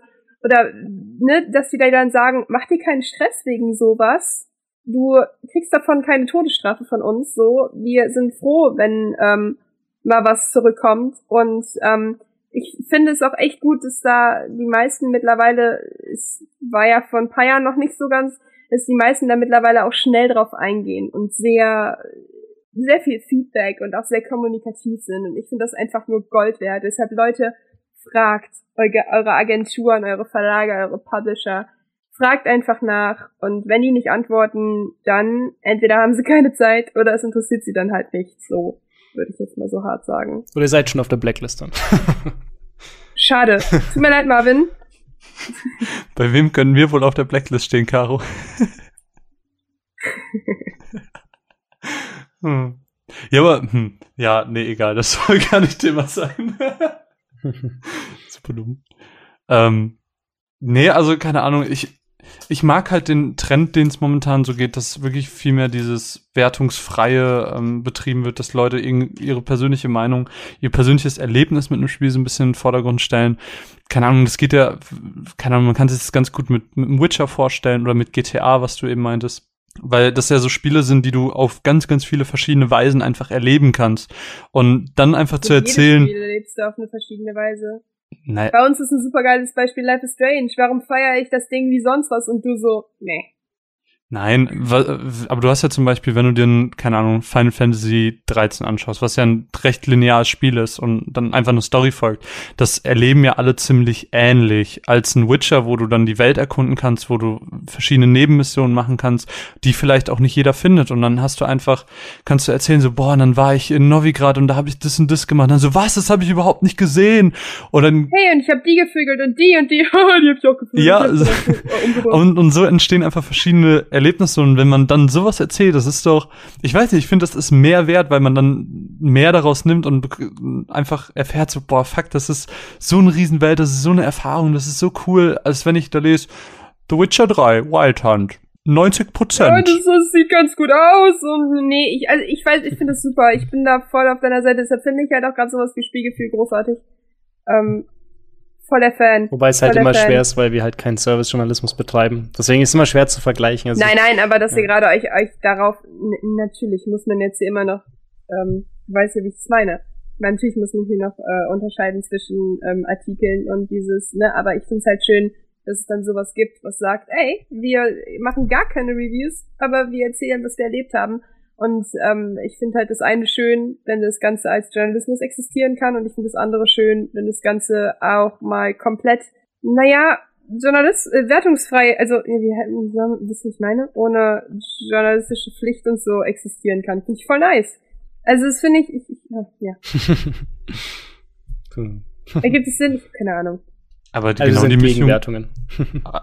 Aber genau diese Mischung versuchen wir ja irgendwie auch ein bisschen hinzukriegen. Ja, klar. Also ja, auf jeden Fall. Immer, das schreibe ich uns auch auf die Fahne, definitiv. Immer so diese ein bisschen also, Unterhaltung und alles ein bisschen anders aufziehen, als man es vielleicht ein bisschen kennt, weil, keine Ahnung. Gerade ich, deshalb haben wir aufs Matzenprinzip umgestellt. Ja, weil ich, weil ich genau kenn's halt nirgendwo, wo sowas gemacht wird und eben. dann, weiß nicht, mag ich das eigentlich ganz gerne, ähm, dass man sich mal ein bisschen ausprobieren kann. Das, da haben wir auch eben schon kurz drüber geredet, als wir über Spielgefühl geredet haben, dass man einfach mit dem Medium, was man hat, einfach mal sich naja, ausprobiert und, und Sachen einfach macht, die vielleicht nicht unbedingt jeder macht. Das muss nicht immer auch unbedingt groß rauskommen. Das muss jetzt nicht das größte Medium der Welt werden. Ähm, das ist, wie du das eben meinst, man macht es nebenbei, man macht es aus Spaß und ähm, das ist das, was zählt. So, das ist das Wichtigste, dass man irgendwie einen coolen Ausgleich hat und sich mit dem auseinandersetzen kann, äh, ein bisschen weiter, was man eh schon immer konsumiert hat und immer weiter konsumiert und einfach, keine Ahnung, seine Leidenschaft noch so ein bisschen entfacht. Nee, voll. Weil ich finde gerade bei Sachen wie Videos, äh, gener generell bei Dingen wie Medien, die wir alle unterschiedlich wahrnehmen, ist es ja so wichtig. Ich meine, das ist, ich weiß nicht, ich finde halt gerade die, diese Konsummedien, ich meine, wenn ich jetzt ein Auto reviewe, kann ich sagen, das Ding fährt gut, das Ding fährt nicht gut, so. Aber wenn ich jetzt wirklich ein Videospiel reviewe, dann kann ich halt sagen, so, ey, das hat mir gerade die besten 30 Stunden meines Lebens bereitet und mein, mein, keine Ahnung, Herz schlägt schneller, wenn ich, wenn ich den Assassin's Creed Soundtrack höre und so. Und das sind so Dinge, oder nicht? Also. Ja, das ist doch, also, Timo, wenn du die Wahl hättest, dass irgendwie dein bester Freund empfiehlt dir ein Spiel und du weißt, ich habe meinen Lebtag schon alles mit ihm zusammen gespielt und, und der hat einfach exakt denselben Geschmack wie ich. Oder du liest, das Spiel hat 30 Prozent. Wem vertraust du mehr? Ja, das klar. Das ist ja aber das ist genau der Punkt, wo ich dann noch äh, auch hin wollte. Das war eigentlich eine gute Überleitung zu dem äh, wieder Persönlichkeit dann auch im Marketing, zum Beispiel im PR, weil genau das, was du sagst, so, das ist das ja, was mit Influencer-Marketing passiert. Die stärkste äh, Kaufentscheidung kommt ja von der Empfehlung. Wenn jemand, den ich gut kenne, davon überzeugt ist und ich weiß, ich bin mit dem irgendwo auf einer Wellenlänge oder ich kann ihn einschätzen, dann ist das halt der größte Kaufimpuls, den man geben kann. Und das natürlich äh, spielt da extrem rein bei Kollegen, aber natürlich auch bei Influencern, also wie YouTubern oder so, die ja auch eine Bindung aufbauen. Oder auch, es kann auch der Lieblingsredakteur sein, wo man genau weiß, mit denen identifiziere ich mich. Das sind natürlich die stärksten, äh, die den Einfluss auf, ausnehmen, äh, aufnehmen auf einen, genau. Aber du meinst eben, ähm, das ist für dich ähm, im Job so ein kleines Problem. Aber was macht man denn dann, wenn man, keine Ahnung, wie jetzt von uns zum Beispiel ähm, einen Podcast bekommt und dann, was schreibst du denn bei dir hin? Ist gut. Weil du kannst bei ja keine Zahl in dem Sinne äh, aufschreiben. So. Also klar, es ist immer, man hört sich das an, jetzt wenn man das wieder halt, du meinst, wenn man das jetzt, äh, aufnimmt ins Reporting oder so. Ja, ja, genau. Ja, dann natürlich anhören, ähm, ein Zitat rausschreiben, was das irgendwie widerspiegelt, natürlich. So, es wäre beim Artikel genau das gleiche halt wie bei einem Video oder bei einem Podcast. Und dann halt so die Stimmung einfangen mit ganz normalen irgendwelchen Metrizen. Also so einfach ein Smiley Face, wenn es gut war. So ganz simple Sachen. Dass es so eine Stimmung gibt, dass man widerspielen kann, so wie das ankommt. Natürlich ein Zitat, was aussagekräftig ist und vielleicht einen spannenden Punkt irgendwie anspricht. So das kann man neue das Spiel hat 30% mehr Smileys als das letzte. Genau. Im Vergleich natürlich schwierig, aber man, ich finde, es also bei den Kunden, die, mit denen ich gearbeitet habe, war es eigentlich nie so, dass es nur um nackte Zahlen ging, sondern ähm, also gerade Firmen wie PlayStation, Nintendo, 2K, auch für Sachen HTC habe ich gearbeitet zum Beispiel. Das sind alles emotionale Firmen, die wollen ja auch, das Storytelling ist ja ein Wort, die wollen ja, sind ja emotional und kommen darüber, gerade Nintendo mit Retro auch viel oder The Best Place to Play bei PlayStation. Deswegen fällt das Reporting da auch oft, äh, hat einen emotionalen Einschnitt auch oft so und will das auch irgendwo mit aufnehmen und nicht nur nackte Zahlen. Deswegen, das geht schon auch. Aber was hast du denn dann zum Beispiel bei dem Thema jetzt noch gedacht? Gibt es noch irgendwas, wo du unbedingt drüber reden wolltest, wo wir jetzt in unserem Blog Verliebtheit, äh, wo wir sich jetzt völlig verdrängt haben mit? Haben wir Also völlig hab am Thema vorbeigeredet? nee, nee, also es, wir kommen ja mal wieder, das, wie Kara schon gesagt hat, ist ja, äh, Games sind halt emotional und jeder liebt es anders. Und da finden wir schon immer wieder Punkte und ich konnte auch schon viel abhaken von dem, was ich mir so aufgeschrieben habe. Und, Du hast dich ähm, vorbereitet? Ja, klar. Oh ja. Gott. Sei Caro, er hat sich vorbereitet. er hat sich vorbereitet, das heißt, er hat mehr Arbeit in den Podcast investiert als wir. Ihr müsst Oh das Gott, Ding noch schneiden. ja, gut, das stimmt. Ähm, genau, nee, also mit äh, Influencer ist natürlich ein großer Anknüpfpunkt. Ich momentan äh, setze ich mich bloß halt viel neben Spielgefühl auch, was halt Storytelling ja groß aufgreift, also Geschichten über Menschen zu erzählen, die Videospiele erleben und nicht nur unsere Sicht, wie wir Videospiele erleben, äh, zu erzählen. Es ist halt auch gerade im Beruf immer wieder halt so ein Punkt, was ich besonders spannend finde, was man natürlich, weil es ein Beruf ist, nicht immer nur das machen kann, was man gern mag, aber doch immer vorkommt in der PR. Und das ist halt auch so dieses Tech-Thema, also ein Game, was ja relativ schwer ist zu erklären jemanden, der nicht in der Games-Branche ist, muss man ja immer bedenken, Leuten halt näher zu bringen. Und ähm, also das, vielleicht kann man bei der PR nochmal sagen, weil ich vielleicht die Frage nochmal aufkommt, was Marketing und PR abgrenzt. Und das passt da gut dran rein. Ähm, vielleicht mag das jemand interessieren, ist, dass ein Kollege mal zu mir gesagt hat, PR fängt da an, wo Marketing nicht mehr weiter weiß, wie sie das Produkt erklären soll. Und ich finde, da ist was dran. Also ich hatte mal in der Präse äh, diesen Vergleichsbild mit Axe, diesen Deo oder jedem anderen Deo, um jetzt neutral zu bleiben bei Marken, die eine ne Werbung so schalten, dass sie sagen, hier ist ein äh, heißer Typ, der sprüht sich dann, oder auch nicht heißer Typ, der sprüht, sprüht sich dieses Deo ran und plötzlich kommen alle Frauen. Das ist eine ganz normale Message, die du mit Marketing rüberkriegst und jeder weiß, okay, das Ding sollte ich halt gut riechend machen. Mit Games funktioniert das halt nicht so einfach. Also wie, wie machst du einen Werbespot in die Ich Richtung? stelle mir gerade so einen Menschen vor, der sitzt da so mit so einem PS4, ähm, so einer PS4-Packung steht und sich so einreibt und sich so denkt, oh, all the girls would like that. Hey, ich hätte genau andersrum, dass du auf dem Sofa sitzt und dann machst du Playstation an und machst Piep und dann stürmen alle Mädchen in dein Zimmer und umgarnen dich und dann ha und du so, wow, Playstation, wow. ja klar, das, aber das klappt für PlayStation, aber jetzt stell dir mal das Ding für GTA vor. Wie willst du da einen Werbespot machen? Das macht halt keinen Sinn, einen, einen, einen GTA zu zeigen und was vermittelt mir das jetzt über das Produkt? Bei einem Deo weiß ich, die kommen, weil ich gut rieche jetzt, aber bei einem Spiel funktioniert das nicht. Und deswegen, gerade auch bei solchen Themen, aber auch bei anderen Tech-Sachen, also bei bei Virtuality oder bei allem anderen. Bei Virtuality auch ein Riesenthema. Das war bei PlayStation damals auch ein Punkt natürlich, wo die äh, Morpheus, jetzt der PlayStation VR anstand. Wie zeigt man das? Weil das Erlebnis kriegst du nur, wenn du das Ding aufhast. Also wie, Ist das nicht auf doofe Frage ein Thema beim 3DS gewesen? ja, mit den, egal was es ist, ne, was du halt nicht widerspiegeln kannst. Was auch das Problem war jetzt zum Beispiel mit Da der, ich mir auch am Anfang, what the fuck, ja, soll das werden? ja genau. Und dann, was da? Ja, und da ist es halt gerade wichtig, halt PR zu betreiben, das Produkt zu erklären über andere Kanäle. Und das ist das, wie- der, der große, äh, das große Alleinstellungsmerkmal, finde ich eigentlich von PR, wenn man Storytelling betreibt, um Produkte näher zu bringen, über Emotionen, über persönliche Geschichten. Deswegen Storytelling halt ein großer Punkt.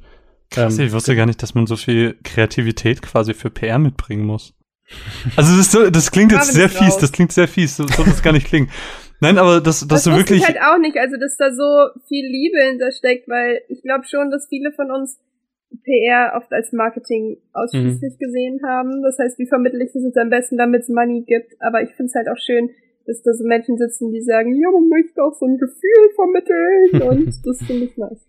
Hm. Ja, es ist auch der, der, der Schlüssel, sag ich mal, zur allgemeinen Presse. Also wenn man ähm, mit einem neuen FIFA anklopft bei GamePro, dann äh, oder bei, bei Ströer, irgendwie bei Giga, dann macht jemand auf und testet es. Aber du kannst halt nicht mit so einem Spiel irgendwo ankommen bei äh, der Allgemeinen Zeitung, der Novoranischen oder sonst was. Da Deswegen muss es über Storytelling und über solche Geschichten passieren, dass du sagst, was hat das zum Beispiel für einen Einfluss auf die Gesellschaft? Jetzt bei Pokémon Go hatten wir diesen Mega-Hype, dass Leute rausgehen auf die Straße. Allein das reicht schon als Trigger, zu sagen, hey, habt ihr gesehen, die ganzen Jugendlichen, die jetzt draußen rumhängen mit Smartphone, die spielen Pokémon die Go. Mit 20er. Ja, genau. Diese älteren Leute, die nochmal auf Jagd gehen auf Pokémon. Da hast, sofort hast du halt einen ja, Story. Ja, ich habe auch darüber einen Artikel geschrieben für unsere Zeitung. Ja, genau. Ich hatte echt Schiss, den anzufragen, ob die überhaupt Bock drauf haben, weil ich dachte, dass die direkt sagen, nö, aber sie wollten ihn und dann haben sie ihn versaut. Ja, stimmt, das, das war voll geil. Bekommen. Als ich in London war, da war ähm, vor einer Bibliothek in Greenwich, ähm, hing auch so ein kleines DIN A4-Blatt mit Du spielst Pokémon äh, Go, komm rein und zeig uns, was du heute so gefangen hast. Das fand ich irgendwie ja. süß. Ja, das hatten wir,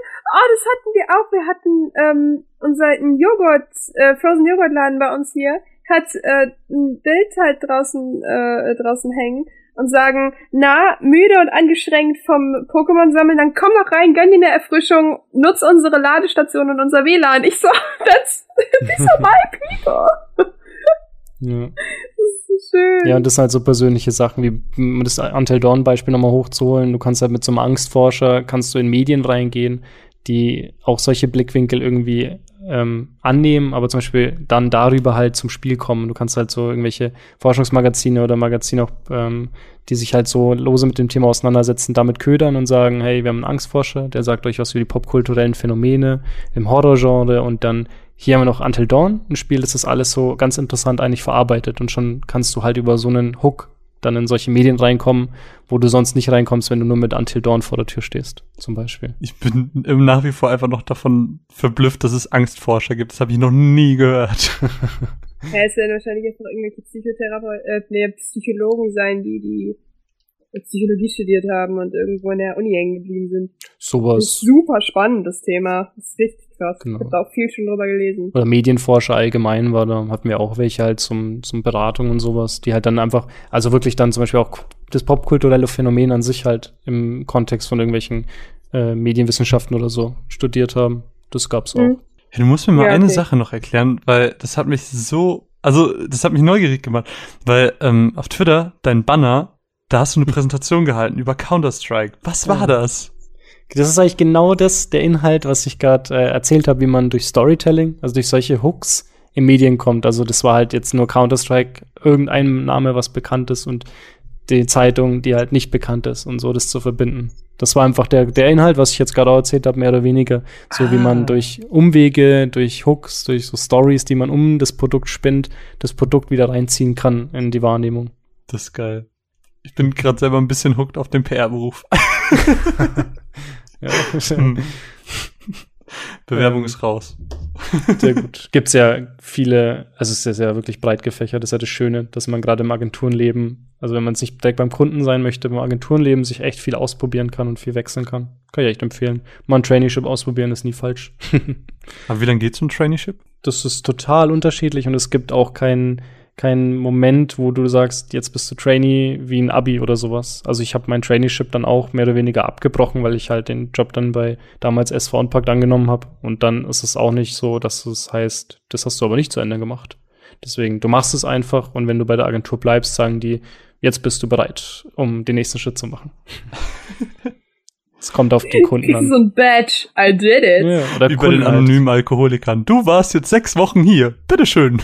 Also ein bisschen länger dauert schon. Meistens so ein halbes bis Jahr. So, genau. Nee, worauf ich noch eingehen wollte, und das, dann kann ich noch manchmal abhaken. Ich weiß nicht, aber ähm, ich hätte noch gern über, weil es mich gerade so extrem umtreibt, über dieses Tech-Marketing oder PR noch mal geredet. Ähm, das ist, ich, boah, das ist wieder PR. Wie verkaufe ich jetzt das Thema? es geht um die Produkteinführung von neuen Tech, was sich jetzt irgendwie langweilig anhört, glaube ich. Ne, aber im Prinzip heißt es doch so, wie stelle ich ein neues Produkt vor? Also sowas wie, keine Ahnung, Sony oder Xbox oder was weiß ich, wer macht, ein, macht eine neue Konsole?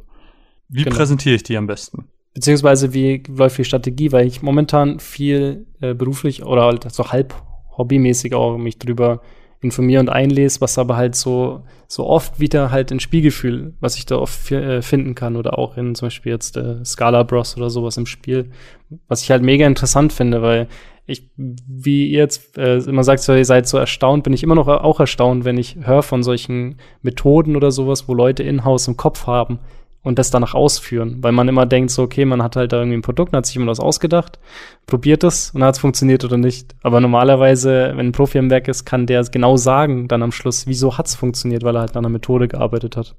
Ist momentan so ein spannendes das Thema. Ist so aufregend, das ist so spannend. ich will einen persönlichen Berater haben. also was? Na, Karom, wie Uhrzeit würde ich kein Instagram-Bild hochladen. das ist auch nicht schlecht. Also es ist so, ich bin auch gespannt. Ähm, ich habe jetzt in meiner Ausbildung jetzt äh, Marketing extra nicht gewählt oder hm. ne, PR, aber ich ähm, muss glaube ich, ich glaube ich habe ein Pflichtmodul, ich bin mir gerade nicht sicher, aber bin gerade echt am überlegen, ob ich das vielleicht noch nachwähle oder so, weil es halt echt spannend ist. Also ich weiß, was ist bei Online-Journalismus mit drin, aber ich glaube, das wähle ich echt noch nach, weil das ist, ist echt cool. Also was ich empfehlen kann, und wenn du äh, studierst in die Richtung, wirst du wahrscheinlich drüber stoßen, ist so die, die Marketing-Bibel für viele. Das nennt sich äh, Crossing the Chasm. Das äh, wird vielleicht dann auf jeden Fall ein Begriff sein, wenn du dich damit auseinandersetzt. Das lese ich gerade so halb, so, ja, neben der Arbeit halt her. Crossing the Chasm, also C-H-A-S-M. Ja, ja. Genau, das kann man bestimmt im Artikel noch vermerken, was halt super alt ist, das Buch, aber äh, echt komischerweise immer noch ganz gut funktionieren. Und der, es beschreibt, ich, wenn ich es umreißen kann, es beschreibt so diesen Prozess, wenn du ein neues Produkt an den Markt bringst, was irgendwie neu ist und halt ein Verhaltensmuster auch neu einführt, also nicht nur ein gewohntes Produkt irgendwie weiterentwickelt, diesen Weg von den ersten Leuten, die sofort sehen, oh, das will ich haben, das eröffnet mir die und die, die Möglichkeit, hin zu den Leuten, die einfach noch so ein bisschen verhalten sind und sagen, eben was wir gesagt haben, ich warte erstmal, bis jemanden, äh, jemand, der, den ich vertraue, das Produkt hat und das empfiehlt und dann aufspringen. Und dieser Chasm ist genau diese Lücke zwischendrin. Und das ist super spannend, finde ich, weil viele oder es wird auch in dem Buch beschrieben, halt, die oft vernachlässigt wird, weil man sagt, okay, wir haben die ersten Leute, denen gefällt's, da muss es ja genauso weitergehen. Aber da gibt's halt diese Mega-Lücke, die viele, in die viele reinfallen. Und das finde ich ganz interessant, weil im, in dem Buch zum Beispiel oder auch weiterführend wird halt genau das erklärt, was wir jetzt auch die ganze Zeit besprochen haben, dass das, diese, diese Lücke am besten zu überbrücken ist durch Persönlichkeit. Und das fand ich halt so spannend, weil ähm, genau das dann wieder funktioniert. Es gibt verschiedene Taktiken, die genauso darauf ausziehen, dass man sagt, wir holen uns persönliche Geschichten und Influencer auch, die, an denen wir diese Geschichten dann festmachen können und dann über diese, diese Lücke sozusagen transportieren können in die erste Allgemeinheit, die das dann halt wieder aufnimmt und sich damit identifizieren kann. Aber sind diese ja Strategien immer dieselben? Weil ich kann mir vorstellen, dass das, das muss sich doch eigentlich mit der Zeit wandeln, weil sich ja auch die, das Spielverhalten zum Beispiel oder generell das Konsumverhalten ja auch einfach ändert, oder? Das, ähm, also man sieht eigentlich, dass äh, im Detail eigentlich seine Aktionen sich ändern müssen und halt ähm, die Aktionen werden auch unterschiedlich äh, transportiert und die Transportwege ändern sich, aber die Inhalte bleiben, glaube ich, größtenteils gleich, weil Emotionalität funktioniert halt immer. Wir sind halt emotional. Also ja, keine halt Ahnung, ich, ich kann mir ja. also ich bin natürlich vollkommener Laie, aber wenn ich mir das halt so vorstelle, dann vor 100 Jahren muss man noch ein Produkt anders ähm, beworben haben, mit einer anderen Strategie, als man es heute macht. Einfach weil die Erreichbarkeit natürlich eine viel, äh, eine, eine ganz andere ist und, und keine Ahnung, auch Leute viel bereitwilliger sind, habe ich zumindest so das Gefühl, Sachen zu kaufen, als oh. nicht.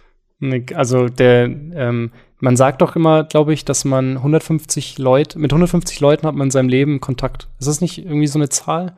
Es gibt eine relativ genaue Zahl und die hat sich eigentlich nie verändert. Also du hast eigentlich immer dein Tribe, so dein Stamm. Und das ist egal, wie sich der zusammensetzt, ob du jetzt äh, damals halt deine 150 Leute im Stamm hattest oder jetzt deine 10 Familienmitglieder oder und 140 Online-Freunde. So, du hast immer so eine, eine begrenzte Auswahl, weil du nicht mehr managen kannst.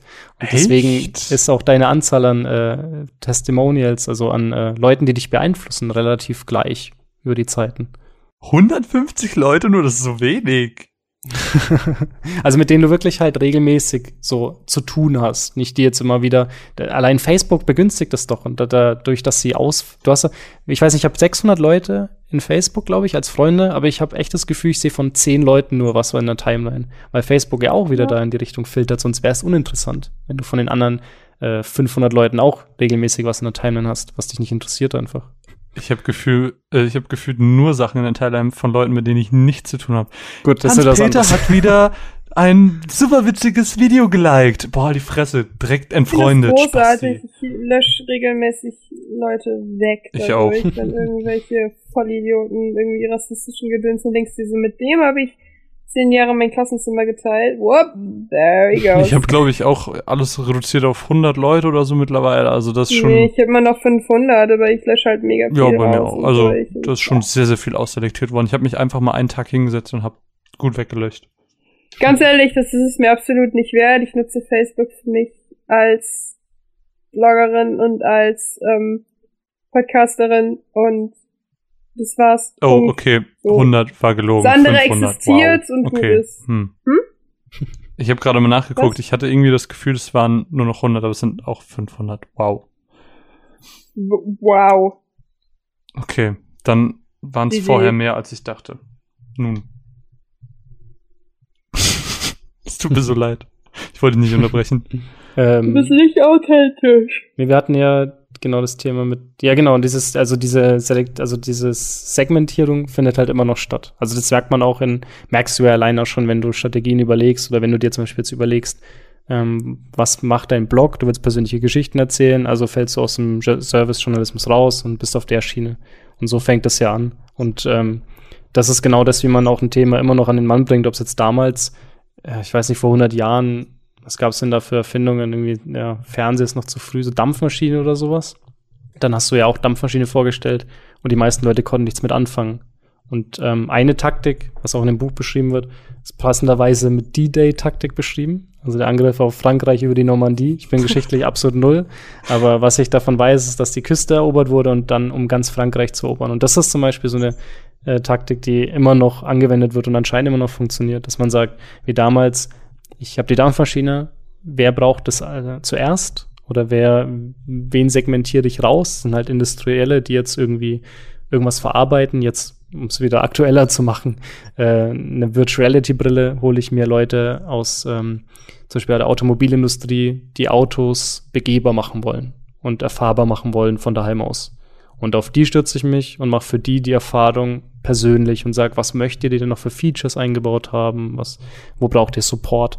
Und wenn ich das erobert habe, dann kann ich weiter vorstoßen in nächste Segmente. Und ich glaube, das funktioniert so wie damals, wie auch heute.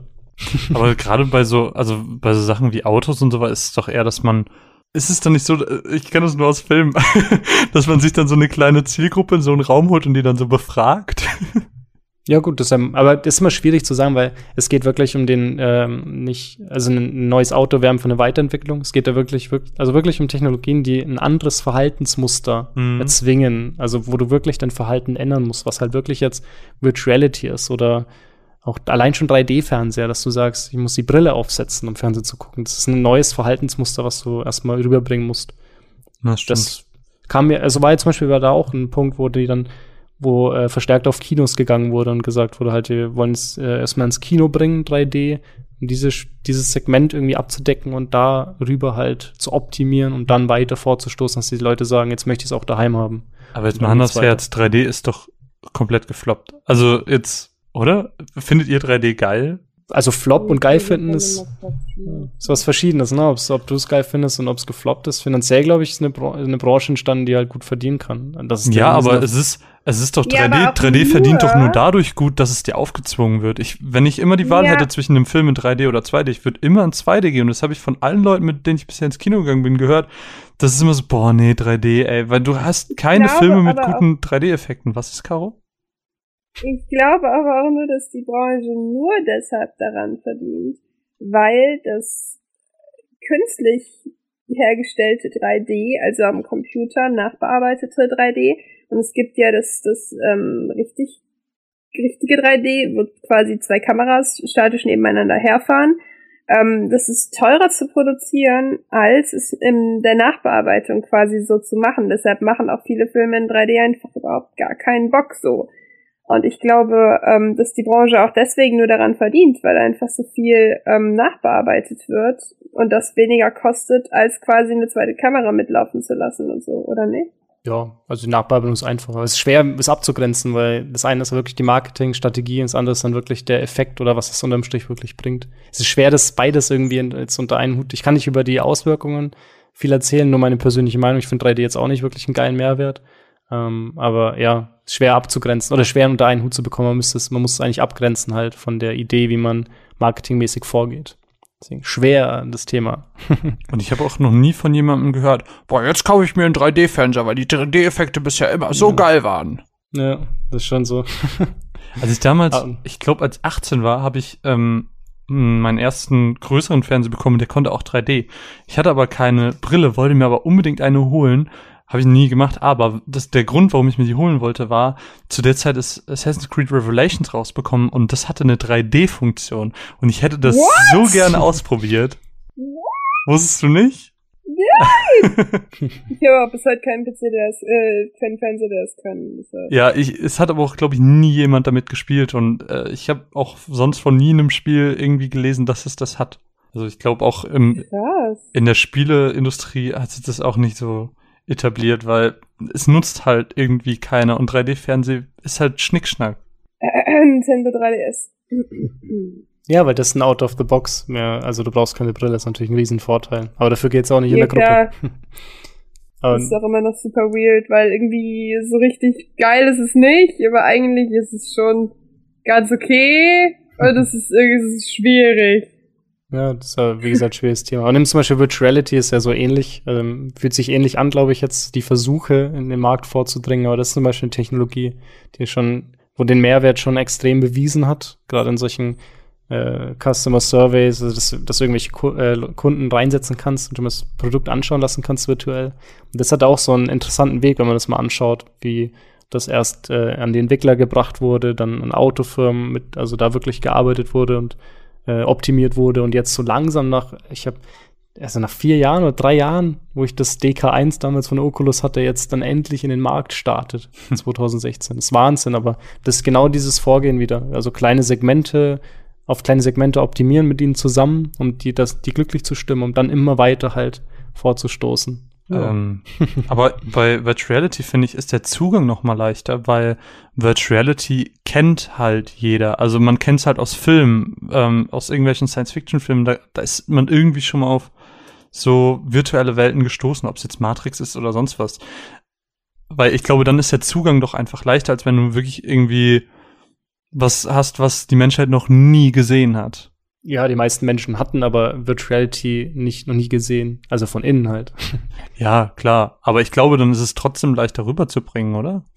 Das ist also Virtuality war ich es war ich kann mich erinnern an Zeiten mit dem DK1, dann auch später bei PlayStation und also wo ich mir persönlich immer oft dachte, alles cool, aber wer kauft das Ding? Also für wen? Es ist cool, für kurze Momente. Ich hatte damals DK1 dann für in der Unit, in Unity halt in der Engine ein bisschen drum gespielt und was gebaut und so. Da dachte ich mir auch, ja, wer baut denn sonst noch in Unity einfach aus Spaß irgendwelche Szenen auf und läuft dann, dann drum? Also das, der Markt war verdammt schwer zu ermitteln für mich, wo das Ding Anklang finden konnte. Und dann wurde es halt so nach und nach aufgebaut.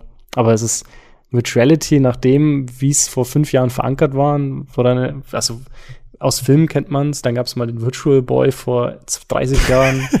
das der war's. War erfolgreich und ja. sehr, sehr professionell. Aber das, der war doch auch nur zum Hinstellen, oder? Und dann musste man ja. so. Nein, nein, nein, der war auch zum Spielen, der war. Nein, nein, nein, nein, ich meine, der war auf dem Tisch statisch. Du, das war Ach keine so, keine ja, du musst dein Gesicht da reinstellen, ja, genau. so beim Optiker. Aber es gab wirklich keine, also es gab fast niemanden, der wirklich die Erfahrung mal gemacht hatte und sagen konnte, so fühlt sich's an. Und das war immer noch ja, das klar, Schwere bei dem Fall. Ding. Was hältst du von Virtual Reality? Also meinst du, das ist was nur für einen Moment, wie man das zum Beispiel so von der Gamescom kennt, dass man mal so zehn Minuten, Viertelstunde spielt? Oder meinst du, das ist auch was, wo man länger dranbleiben kann, wo du wirklich mal einen ganzen Tag mit spielen kannst? Weil ich stelle mir das unglaublich anstrengend vor. Hm, also ich denke, man muss sich klar abgrenzen, wie äh, angemerkt, das ist eine neue Technologie mit neuen Verhaltensmuster. Und so wie ein Smartphone die ersten Jahre zu kämpfen hatte, dass Leute sagen, dass, darauf, darauf spielt man nicht, weil ich habe keinen Controller und ich habe nicht das und das. Da, muss man sich irgendwann davon lösen und ich hoffe, Virtual Reality schafft es schneller, ähm, was auch Smartphones jetzt dann erst geschafft hat, dann wirklich zu sagen, wir machen eigene Konzepte. Und ich glaube, bei Virtual Reality ist das Potenzial da, weil viele Entwickler das Ding schon haben und auch äh, Möglichkeiten schon sehen. Und ähm, zusätzlich sehe ich den riesen äh, Vorteil oder das, äh, die riesen Energie oder Emotionalität auch wieder, was halt Virtuality transportieren kann, ist über so Social Features, dass du sagen kannst, ich setze mir das Ding auf und es ist möglichst einfach, so dass ich zum Beispiel mein Smartphone in diese Google äh, Cardboards reinstecken mhm. kann und dann setze ich das auf. Meine Mutter macht es daheim, statt dass wir skypen, stehen wir jetzt zusammen im Raum und spielen da Tischtennis. So geil. Und das ist halt so ein Ding, was, wenn das möglichst, wenn es wirklich einfach geht, was halt mit Smartphones ja geht, weil Leute geben 600 bis 800 Euro aus für so ein Ding, dann ist es ein, also es ist eine, Ries es ist eine riesen Faszination für mich und ich glaube, dass das halt über die Social Features kommt, was ja auch so Gründe sein sollten, wie so Facebook da aufgesprungen ist mit äh, Oculus Rift.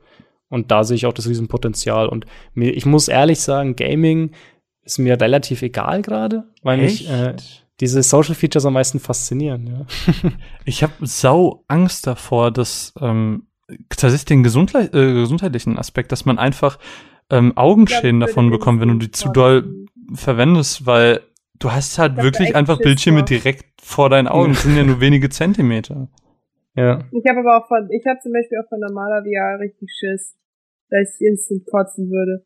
Von der Motion Sickness. Wirklich bin da so schissig, was das anbelangt. Ja, aber das sind Sachen, die ändern sich ja. Leute sind weggerannt ähm, mit diesem berühmten Filmbeispiel, wo das erste Mal an der Leinwand ein Zug entgegengekommen ist und so wird es auch verhalten. sind da wirklich Leute weggerannt? Gibt's so ja, oder es gab doch diese ja. berühmte Szene, wo war das denn, wo irgendwas in Richtung Bild geschleudert worden ist und die Leute sind ausgewichen, womit damals jahrelang geworben wurde.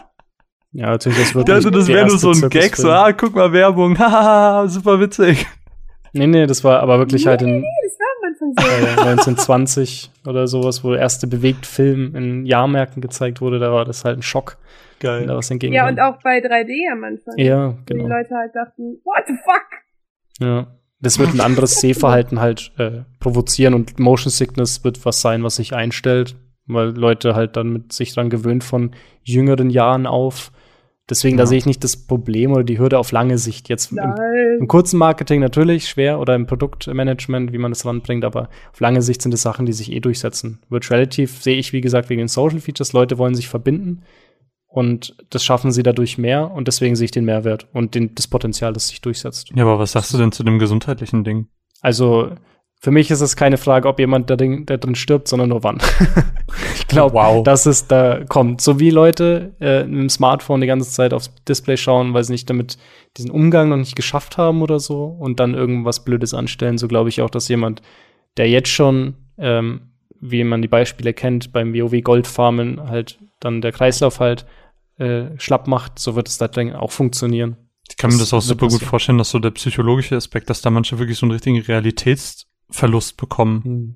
Ja. Ja, das haben ja Leute sowieso schon. Ja, aber wenn du dich wirklich, also da ist ja mit einer VR-Brille ist ja die Immersion so viel stärker und hm. Ja klar, aber ich finde zum Beispiel, also ich habe das ja, ich habe jetzt so ein Experiment gemacht und ich habe es da auch krass gemerkt, dass man immer mehr dazu neigt, dass das Internet zur Realität wird. Also zur, wisst ihr, was ich meine?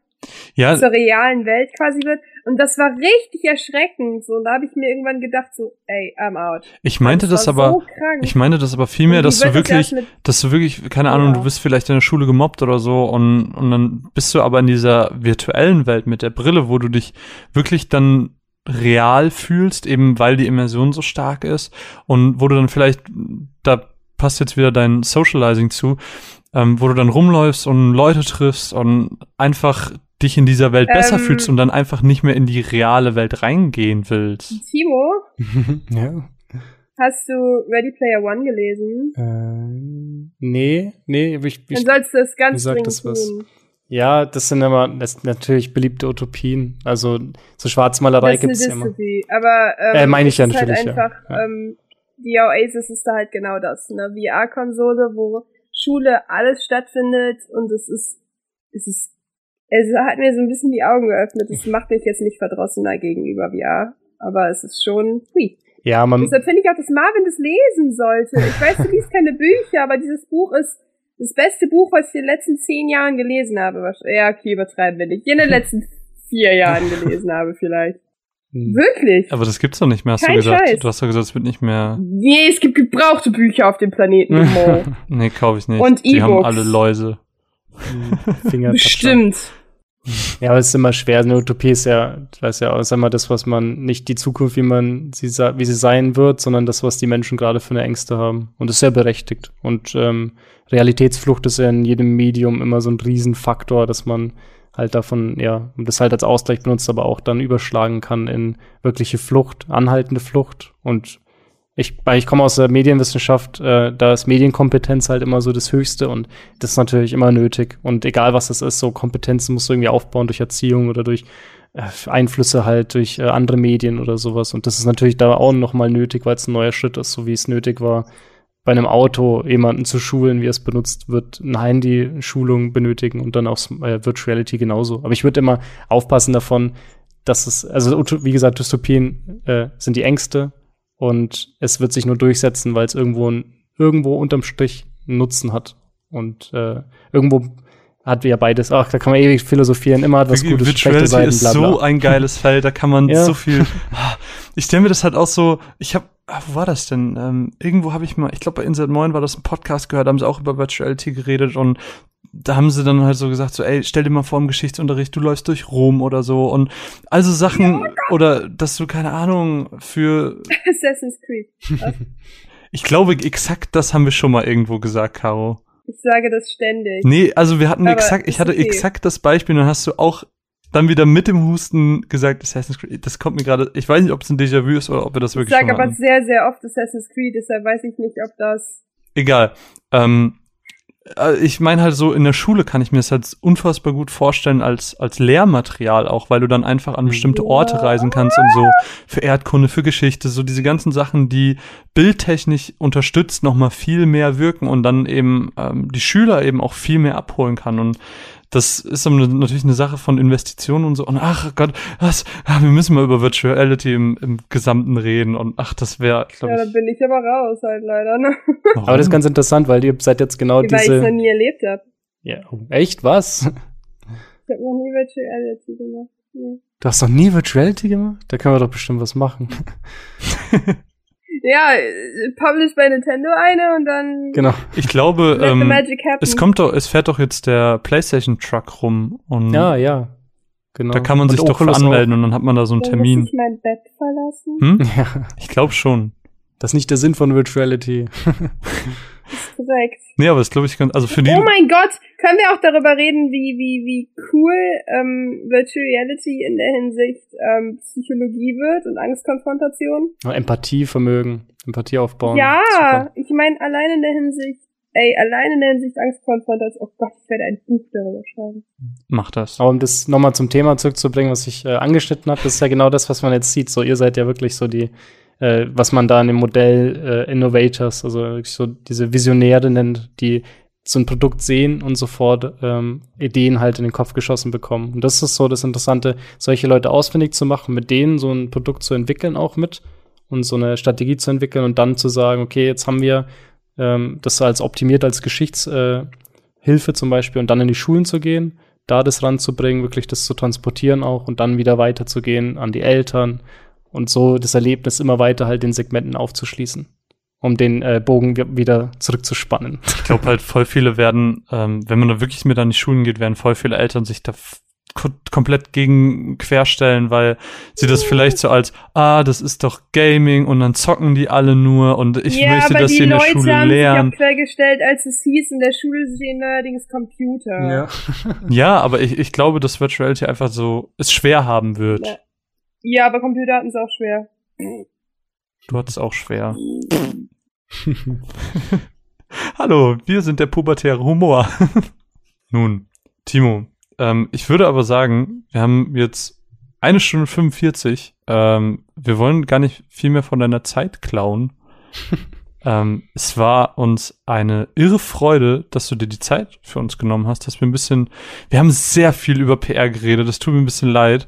Äh, aber das war so krass interessant tatsächlich, äh, weil ich auch vieles gehört habe, was ich tatsächlich noch nicht wusste und das war irgendwie sehr cool. Was ich, ich tatsächlich noch nicht wusste. Ich bin zwar allwissend, aber das Na, na, ach, wow, danke, wow. bitte. Also, ähm, Abmoderation. Eigentlich bist du dran, Caro. Willst du das machen? Das ist korrekt. Ähm, in diesem Sinne, vielen, vielen lieben Dank, Timo. Es war uns eine Ehre. Ähm, übrigens, ich weiß nicht, ob wir das erwähnt haben, Spielgefühl ist auch ein Teil von Support Your Local Gaming Stimmt. Blog. Haben wir das erwähnt? Hm, Ja, das haben wir halt bei viel erwähnt, aber können wir ruhig nochmal erwähnen. Ha- Haben wir da alle, äh, wir haben alle, Wir haben alle aufgezählt, äh, auf- ja, aber nochmal, ähm, auch Spielgefühl ist ein Teil davon. Und ähm, we want to make a move und so weiter. Deshalb ähm, schaut da auch nochmal vorbei und natürlich auf Spielgefühl selbst natürlich auch. Auf Twitter heißt du T zum Mo. Genau. Mo. Genau. Und ähm, schaut einfach mal vorbei. Es war uns eine Ehre. Es hat echt viel Spaß gemacht. Also ich bin ein bisschen begeistert, ein bisschen hooked jetzt auch auf PR. Das ist aufregend. Ich fühle mich, kennt ihr es noch in der Grundschule, wo ihr äh, von den Berufen eurer Eltern erzählen musstet? Haben wir nie gemacht. Ja, Oder okay, anders, aus irgendwelchen Filmen, wo man, wo die... Ähm, Ja, in amerikanischen Filmen ist das immer. Hm, Ja, aber ich, hab, ich hab, wir hatten das Thema auch immer mal wieder. Okay, cool. Aber darum geht's ja nicht. Und deshalb finde ich es gerade echt cool, dass du uns so einen schönen Einblick geboten hast. Und ähm, ja, ich bin gespannt, was die Zukunft bringt. Bei uns, bei dir. Und ähm, ja, schön, dass du da warst. Du bist Oktober, immer gerne neue Staffel Spielgefühl eingeladen. reinhören. Genau. Und möchtest du noch was sagen, Timo? Ja, vielen Dank für die Einladung, immer gern. Oh, du bist Oh. auch immer herzlich eingeladen. Dann würde ich sagen, das war's mit dieser Ausgabe der Runaways. Ich bin Caro, das ist Marvin Hi. und das war Timo. Hi und tschüss. Tschüss. Und bis zum nächsten Mal. Tschüss, Macht's tschüss, gut. tschüss, tschüss.